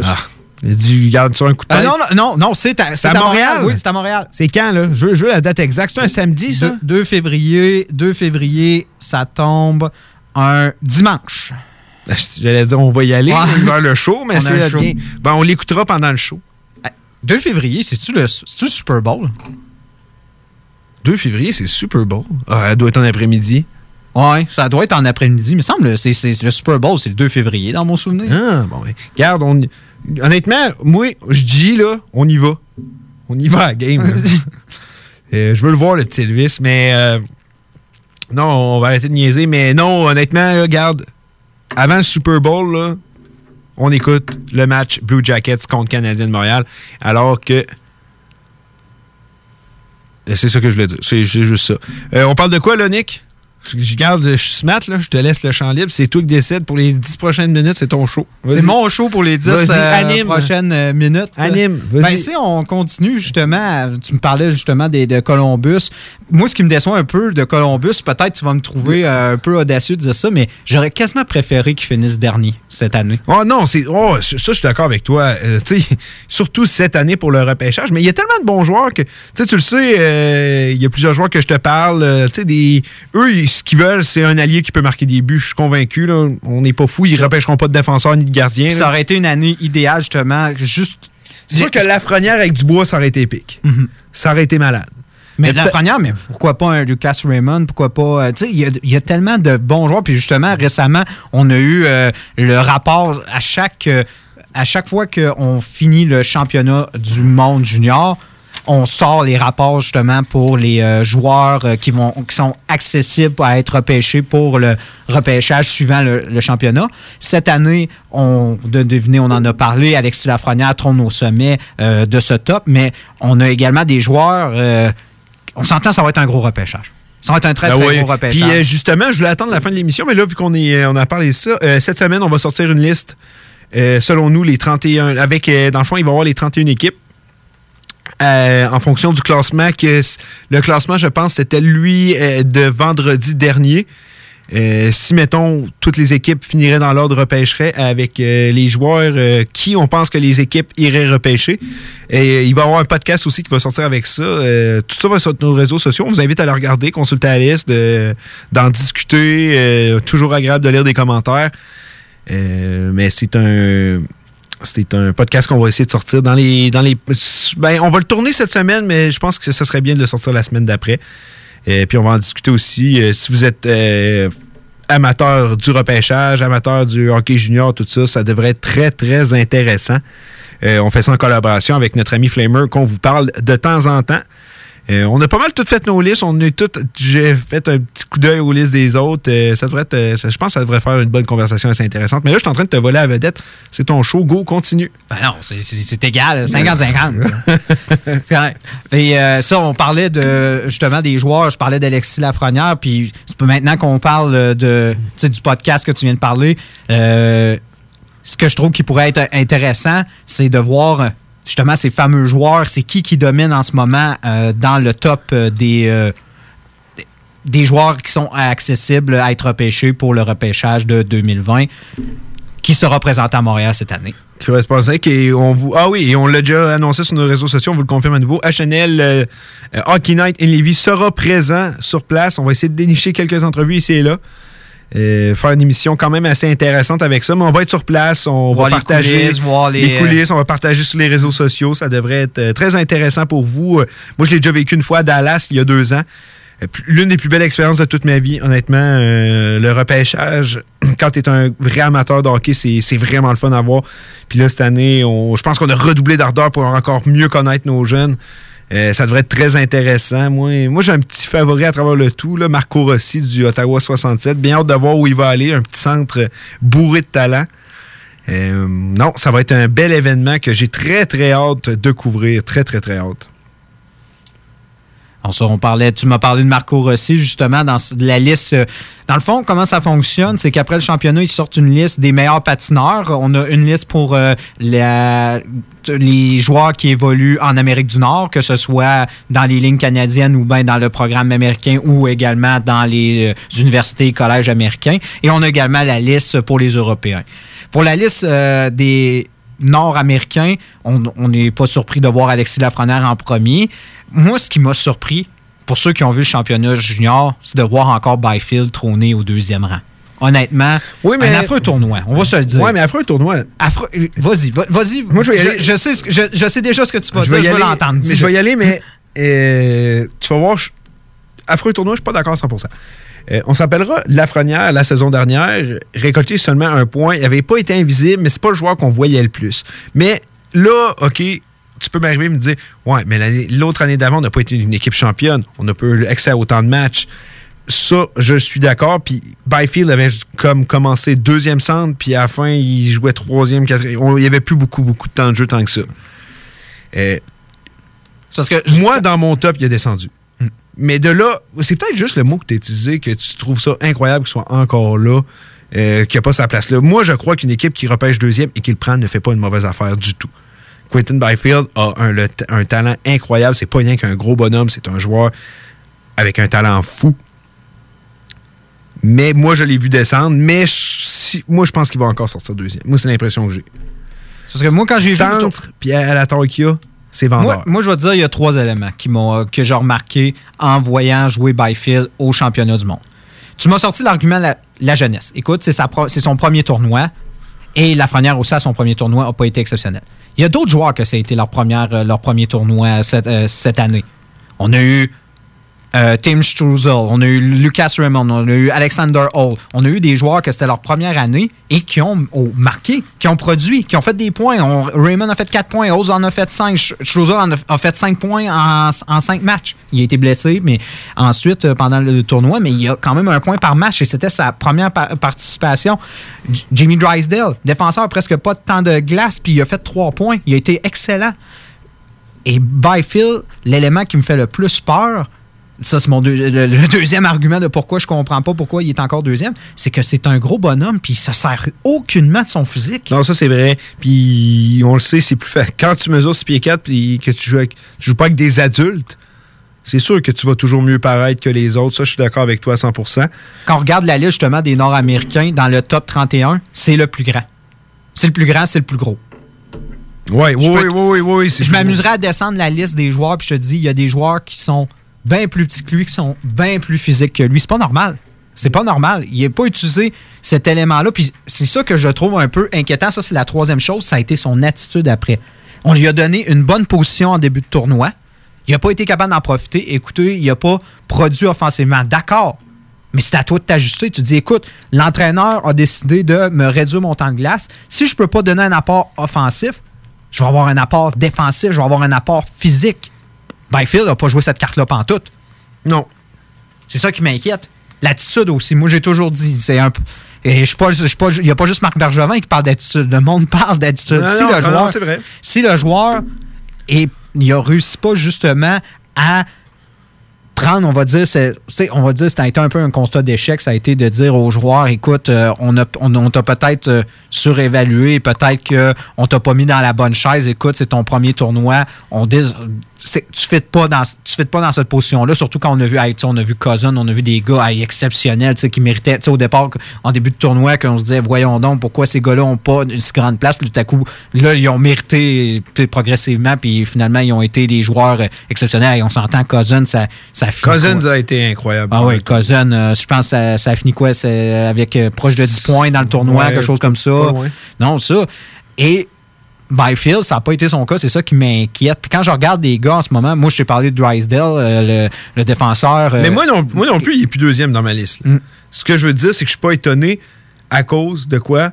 Son format, euh, sa position. Un centre gros comme ça, on le connaît avec les habiletés qu'il a, le talent qu'il a, ça va être vendeur en maudit. Dans la Ligue Mm. nationale d'aujourd'hui, c'est très vendeur. Quand on regarde, mettons, une équipe comme les Ducks, qui, moi, les, les Ducks, je pense que Byfield est disponible, qu'il soit 2, 3 ou 4e, c'est lui. Une équipe comme eux, je les vois faire ça. Les Kings Mais aussi, j'aurais tendance Moi, à ce qui me fait peur, c'est il y a aussi, on a parlé, mais on a parlé de l'âge, puis il faut dire Byfield, c'est un des plus jeunes de ce tournoi. Ouais. De, de ce, de ce repêchage-là. Ouais. Fait que le monde, ils se disent, écoute, s'il est déjà dominant à cet âge, imagine on- ce qu'il peut devenir. Puis on s'entend. Mais sa courbe, je vois pas sa. Tu sais, j'ai pas vu sa courbe de progression au championnat junior, mais Colin, tu vois, regardez, euh, Crème en haut échelle, il brûle, la ligue, c'est épouvantable. C'était un des meilleurs pointeurs euh, au moment du tournoi. C'est un joueur exceptionnel. Je suis pas l'in- je suis pas l'inverse. Je trouve juste que c'est dans ces moments-là qu'on voit de quoi les joueurs sont faits. Hey, on s'entend jouer pour Team Canada à cet âge-là, quand tu sais qu'on n'accepte rien d'autre que la médaille d'or. Non, non. Tu voyais que le gars était c'est- pas là. C'est beaucoup. Puis, euh, de quoi pour en venir avec tout ça? Tu sais, quand t'as 17 ans, puis quand t'as 17 ans et 8 mois, là, ça fait c'est une maudite grosse différence. C'est pour ça que je énorme, c'est ça que je veux dire. Mais je suis d'accord, puis vous, vous allez voir si, si vous voulez qu'on continue cette conversation-là avec d'autres jeunes puis plein de jeunes, dans le podcast, vous allez toutes les avoir, ça, je vous le garantis. Parce que moi, je suis pas satisfait de ce que j'ai vu de Byfield. Mais je- encore une fois, s'il sort deuxième, je ne serais pas du tout étonné. Hmm. Pas du tout, du tout. Mais moi, je suis. Mettons, je suis directeur général d'une équipe, j'arrive euh, sur le podium. euh, à la première sortie premier, c'est à moi de parler. Tim Stozzle, c'est sûr que c'est un des noms qui va plus en sortir. Lucas Raymond, des affaires Ouais, comme ça. Qui domine, euh, qui est justement, je vous parlais de la fameuse liste européenne, il est le premier sur la liste européenne il et qui risque de sortir probablement au-delà du. euh, il va sortir euh, top 5, assurément. On s'entend, on va le voir probablement. On parlait d'un- lieu potentiel. Ottawa, ça serait un joueur, on s'entend. Ça, ça, marcherait très bien avec Ottawa dans les deux choix qui risquent d'avoir top 5 qu'on savait parler. On a également Lucas Raymond qui risque de sortir très haut, deuxième de la européenne, Alexander Hall. Beaucoup. euh, si, mettons, le Canadien, en ce moment, on se retrouverait euh, avec le classement actuel et on repêcherait selon le, ce classement-là. Alexander Hall serait probablement un choix qui aboutirait à Montréal. Fait que je vous invite à regarder un peu. C'est probablement Ouais. un joueur potentiel qu'on risque de voir. euh, si euh, le Canadien demeure dans, dans cette position, on parle de London, on parle d'Askarov aussi. On n'a pas Askarov, gardien, oui. euh, qu'on dit que plusieurs euh, ont aimé comparer un peu à Price. euh, en, pas en- nécessairement en fonction pas eu un très tout. gros tournoi. Pas eu un très gros tournoi, mais il disait à son âge, c'est deux gardiens qui semblent être au même niveau qu'il l'était Carey Price à cette époque-ci.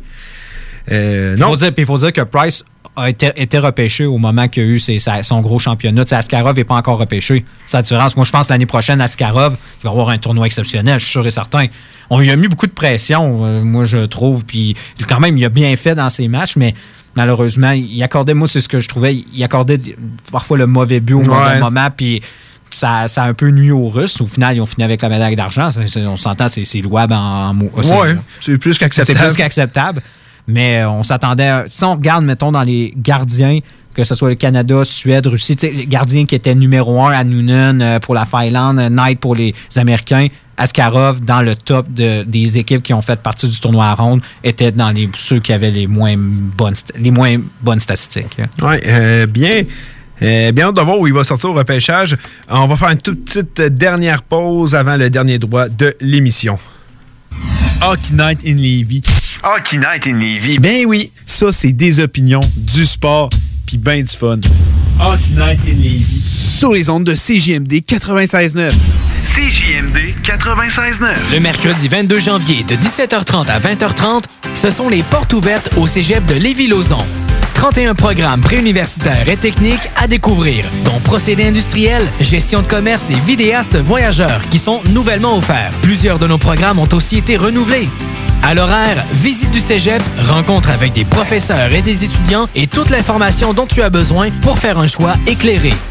Le mercredi 22 janvier, en soirée, on t'attend au cégep de Lévis-Lauzon. Lorsque l'hiver se pointe le nez, on devient tous plus attachés au confort de notre chez-soi. Pour profiter pleinement de votre espace pendant cette froide saison, faites confiance à Drolet Garneau Construction pour vos projets de rénovation intérieure. Avec son équipe de passionnés, Drolet Garneau Construction sera vous accompagner en toute transparence pour vous aider à traverser les longs mois hivernaux. Contactez-nous au 581-745-2223 ou sur dg-construction.ca et passez un bel hiver. Le yoga à Lévis, c'est Yin Yang Yoga. Vous songez au yoga? Vibrez avec les gens inspirants de Yin Yang Yoga à Lévis Centre-Ville. Que ce soit pour le côté yin, douceur, méditation, respiration ou encore pour le côté yang, intensité, mouvement. Le yoga à Lévis, c'est le Yin Yang Yoga. Yin Yang.yoga sur Google. Pourquoi attendre l'été pour rénover? La rénovation intérieure peut se faire dans le confort de votre foyer cet hiver. Vous pensez aménager votre sous-sol, refaire votre salle de bain ou embellir votre espace? Qu'il soit résidentiel ou commercial, Groupe DBL dépassera vos attentes par l'engagement de ses équipes hautement qualifiées en utilisant que des produits de performance supérieure. Groupe DBL est le spécialiste en toiture, portes, fenêtres et rénovation avec plus de 40 ans d'expérience. Contactez-nous au 88 681 2522 ou via groupedbl.com. Grande première au Manège militaire Voltigeur de Québec. Le salon du mariage et robes de bal les 18 et 19 janvier. Voyez les incontournables défilés des mariés et des robes de bal. Au Manège militaire les 18 et 19 janvier. C'est plus qu'un salon. Collaboration V et Mégaphone ainsi que les productions Dominique Perrault. Pour écouter un bon film, rien n'équivaut au cinéma Lido et des chutes. Propriété de Sylvain Gilbert, un gars de la région qui redonne énormément à sa communauté. On ne recule devant rien pour vous donner la meilleure expérience possible. Pourquoi aller se corder comme des sardines ailleurs? Il y a des gens de Québec qui traversent juste pour ça. Le cinéma Lido et des chutes, c'est là qu'on se fait notre cinéma, pas ailleurs. Visitez le ciné-détente pour les horaires, les spéciaux, les offres corporatives et bien plus. Cinéma Lido et des chutes, le cinéma à son meilleur. Relève radio est à CGMD 96.9. Ouais, ma femme s'est poussée. T'es écœuré du hockey, Caddy. Écœuré du hockey. Je suis euh, désolé. Il n'y en aura pas de facile, ça a l'air. Hockey Night in Levy. C'est plate, on parle juste de hockey ici.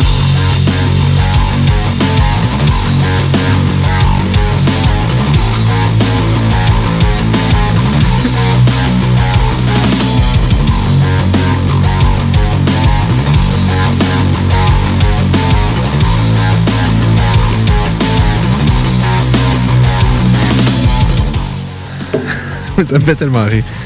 Euh, on va parler un peu du match des étoiles qui s'en vient tranquillement pas vite. Euh, moi, je sais pas pour toi. Moi, c'est quand même un événement que j'aime bien. C'est l'enfant, ça va être vendredi prochain. Vendre- euh, vendredi prochain pour le concours d'habilité, samedi pour la rencontre. Ça a lieu à Saint-Louis cette année. Euh, Beau timing, on vient de gagner la Coupe Stanley, on continue les... timing est quand même pas pire. Euh, tu peux, il y a quelques changements cette année. Est-ce que tu peux m'en faire part, s'il te plaît? Oui, bien sûr. Euh, premièrement, euh, un des changements euh, majeurs, c'est qu'on a décidé de retirer la compétition, on va dire, d'habilité. Tu sais, la compétition que... on- Johnny la- ouais, la, La Competition. Ouais, que D'après moi, c'est parce qu'il est pas là cette année. On fait oh, Non, il va, ça. rester, il, va, il va rester gagnant à vie. Ça, mais c'est parce que. Mais c'était pas mauvais. Mais c'est parce que ça Mais donnait pas assez de compétition. Je veux dire, c'était. tu Il n'y avait pas vraiment de. On va dire. de, de challenge. Ouais. Il n'y avait pas assez de. Tu sais, eux, ce qu'ils essaient, c'est que justement, c'est de donner l'opportunité qu'il y ait plusieurs joueurs qui puissent compétitionner puis qui se mettent à haut niveau. Tu sais, à la fin, il y a des gars qui mettaient la, la, la rondelle sur la, sur la palette. ouais. alors, c'était ridicule. On va se dire, quand on est rendu à ce stade-là, on est mieux de retirer. euh, Moi, je ne sais pas ça. Moi, j'aimais bien ça. Je trouvais que ça marchait bien avec la nouvelle génération de joueurs, mais honnêtement, maintenant. Ben, moi, je sais pas ça. Euh, De quoi qui me manque, là, honnêtement, puis même beaucoup. De quoi, euh, de quoi qui me manque beaucoup, là, en ce moment, c'est euh, euh, les, les, les échappés, mais mettons que les joueurs en mettaient, tu sais, quand Ovi, il niaisait, puis il euh, faisait ses affaires, là, tu sais, avec la cape, avec le Gatorade que Malkin donnait, tu sais, je suis sûr que c'est pas du hockey, mais c'était le fun pareil. Euh, je- moi, je trouvais ça divertissant. Ils font encore avec KHL, là. Je sais pas si tu as vu justement la vidéo. euh, oui, oui. Avec le Mais gars ça- qui mais roche ça va papier bien, ciseaux. ouais, ça va bien avec. euh, ça marche pour la ligne euh, américaine, que ça soit Ouais, conservé. la Ligue américaine, c'est Mais ça, c'est le genre de formule, justement, des, tu sais, des échappés. Ça pourra revenir de temps en temps. Mais c'est parce qu'à un moment donné. Quand, ça faisait, quand c'était à chaque année, les gars, ils manquaient de. Ils manquaient un moment donné d'idées, puis des fois, tu sais, c'était rendu. Ah, je- j'ai mon enfant, je, je le fais faire la. la- Mais ça, c'est un bon moment. Tu parles. Euh, non, Rand, Ouais, il y a des beaux moments, Rand. Johansson avait, avait pris un kid. euh, parce que c'était à Columbus cette année-là, puis je sais plus quel joueur avait pris Johnny, Johnny ouais, ça. Ah, il y a- il y eu- des bons flashs. là. Non, Ouais, je sais pas, mais c'est ça, mais c'est parce qu'à un moment donné, ça finissait que. Tu sais, il y en avait. Puis, je me rappelle un, un autre élément. Johnny Gaudreau, lui, il voulait participer à un moment donné, puis il voulait que son bâton soit en feu. Puis la Ligue a dit non. Puis il y a beaucoup de, de, c'est ça, de gars qui sont arrivés avec des idées, puis la Ligue a dit non pour des raisons de sécurité. Fait qu'au final, ils ont comme fait oubliez ça. Si on peut pas euh, vous faire faire tout ce que vous voulez faire, on Ah. Gaudreau, Flames. Ouais, c'est ah, ça. j'avais Oui, mais il y a eu plusieurs joueurs qui avaient eu des idées. Disent, hey, je peux-tu amener ça, je peux-tu faire ça? Puis, les- puis la Ligue a dit non, non, non. Niveau sécurité, oublie ça. Fait. Ah, c'est une des raisons. C'est une des raisons principales pourquoi ils ont retiré ça. Ah, OK, ça, je ne savais pas. Ça, tu m'apprends quelque chose. Euh, il va y avoir la compétition, dans le fond, les joueurs. euh, On se reviendra du vidéo que Malkin et Crosby avaient fait, euh, qui était en haut des gradins de leur arena et avaient envoyé des rondelles dans le filet de là-bas. Ben, ça va être une compétition maintenant. Oui. Euh, Le défi Gatorade des francs-tireurs. euh, en résumé, 10 joueurs euh, qui vont. euh, ça va être formé de 8 joueurs de la Ligue nationale et 2 joueurs des, des équipes. Une des, de l'équipe américaine puis une de l'équipe canadienne parce qu'on on sait Ouais, qu'il va on avoir sait un match. que, euh, 3 contre 3 Canada-USA féminin.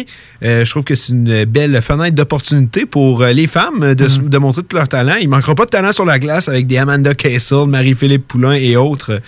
Euh, ça risque d'être très excitant. J'ai bien hâte de voir. On sait que la rivalité, ça risque d'être la plus grosse rivalité qu'on va avoir le droit euh, pour cette fin de semaine parce que Canada-USA, que ce soit les hommes ou les femmes, la rivalité est présente, alors que dans la Metropolitan Central, on est là pour s'amuser.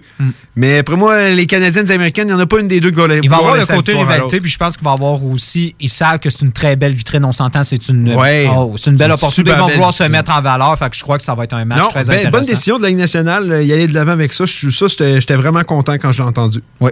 Puis pour revenir justement au défi Gatorade des francs-tireurs, comme tu racontais euh, bien, c'est c'est exactement ça. C'est les ils vont devoir viser des cibles et dépendamment où sont les cibles sont placées, il y en a que je devine qui vont être un peu plus difficiles. Ça va euh, obtenir plus de points. Ils vont dépendamment les, la- les lancer. Dans le fond, c'est sept lancers et on va additionner les points. Je devine qu'il va y avoir sans doute des, des affaires un peu originales, Ouais, des, trucs, ouais, ouais. des, des lancers genre impossibles à genre euh, 25 points puis qu'il y en a qui vont l'essayer. On devine que ça va être un peu. Ça va être, ça va être amusant, mais en même temps, tu sais, je pense que c'est une tentative. Mais c'est le genre de truc que, comme je te disais, pour le niveau compétitif, pas mal n'importe quel joueur pourrait faire, cette- pourrait faire ça. Puis avoir une chance de gagner. Tu Ouais. tu vois pas de gagnant tout de suite, on- quand on parlait. Non, non, non, non. Il y a des compétitions. avoir- il va- y avoir une partie sait, chance à travers tout ça aussi. Il y a des- il y, a des compétitions qu'on sait pratiquement c'est qui qui va gagner. On sait que vitesse, ça va être McDavid. On savait que justement, Ouais, ouais, vitesse, oui. ça va être euh, Le Godreau. retour de chez Weber pour euh, Ouais. le tir le plus puissant. On va voir s'il va pouvoir reprendre euh, son, euh, son trône.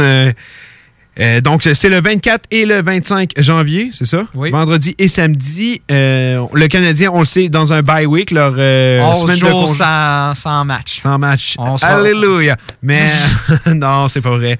Euh, Ouais, mais c'est pas juste, euh, c'est pas juste pour Montréal. hein, on Ouais, beaucoup, Dès beaucoup, mercredi, c'est fini. Puis même de dimanche jusqu'à mercredi, il n'y a pas grand match. Non, non. Au moins, on va voir le match des étoiles, mais ça va être un bon congé pour avant le dernier droit de la saison. Euh, donc, euh, c'est qu'il y avait-tu d'autres choses que tu aurais aimé ça rajouter par rapport au match des étoiles ou ce qui s'en vient cette semaine dans le monde du hockey? Ben, comme je vous disais, c'est ça. euh, de le dimanche à mercredi, on va regarder le match des étoiles. Les Canadiens vont revenir, euh, pas lundi cette semaine, mais bien l'autre lundi contre euh, Washington. On joue, comme j'ai dit, pas de match canadien. Je ne sais pas de quoi qu'on va parler pendant la prochaine émission dimanche. On va avoir plein de choses à se dire. On va avoir plein de choses à se dire. Non, j'en doute pas du tout, moi non plus. Et en plus, qu'est-ce qui s'en vient tranquillement pas vite? Le gros événement hockey que tout le monde aime, c'est le deadline. Et on le sait, les transactions se font les grosses transactions se font pas mal toutes avant maintenant. Mais euh, j'ai bien hâte à cet événement. Donc, euh, c'est encore une fois les Hockey Brothers pour vous, avec vous ce soir. Je vous invite encore une fois d'aller suivre HNL 969 euh, sur nos médias sociaux. Restez avec nous parce qu'il y a le show qui donne show. Et euh, on en apprend de toutes les couleurs dans cette euh, dans ce super euh, show-là. Honnêtement, euh, chaque fois que je reviens dans mon char pour revenir à la maison puis que je les écoute, j'en apprends que j'aurais jamais cru croire dans ma vie. Sur ça, je vous souhaite une excellente soirée. On se revoit la semaine prochaine.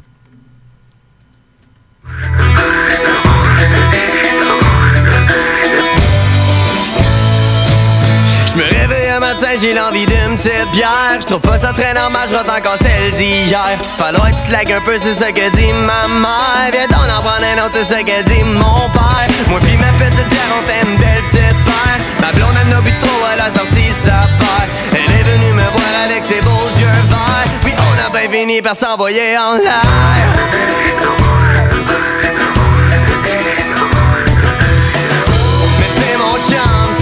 Facile. La vie a fait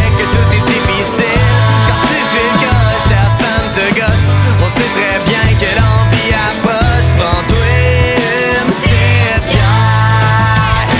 calme tes nerfs.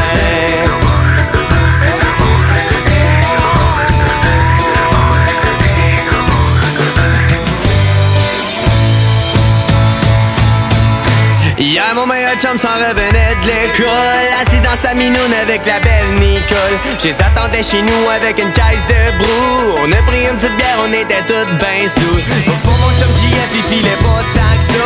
On s'est pris une petite bière, puis je l'ai pris dans mes bras. Le lendemain matin, à côté de son lit Il a vu tous les bouteilles, étaient toutes étourdis Mais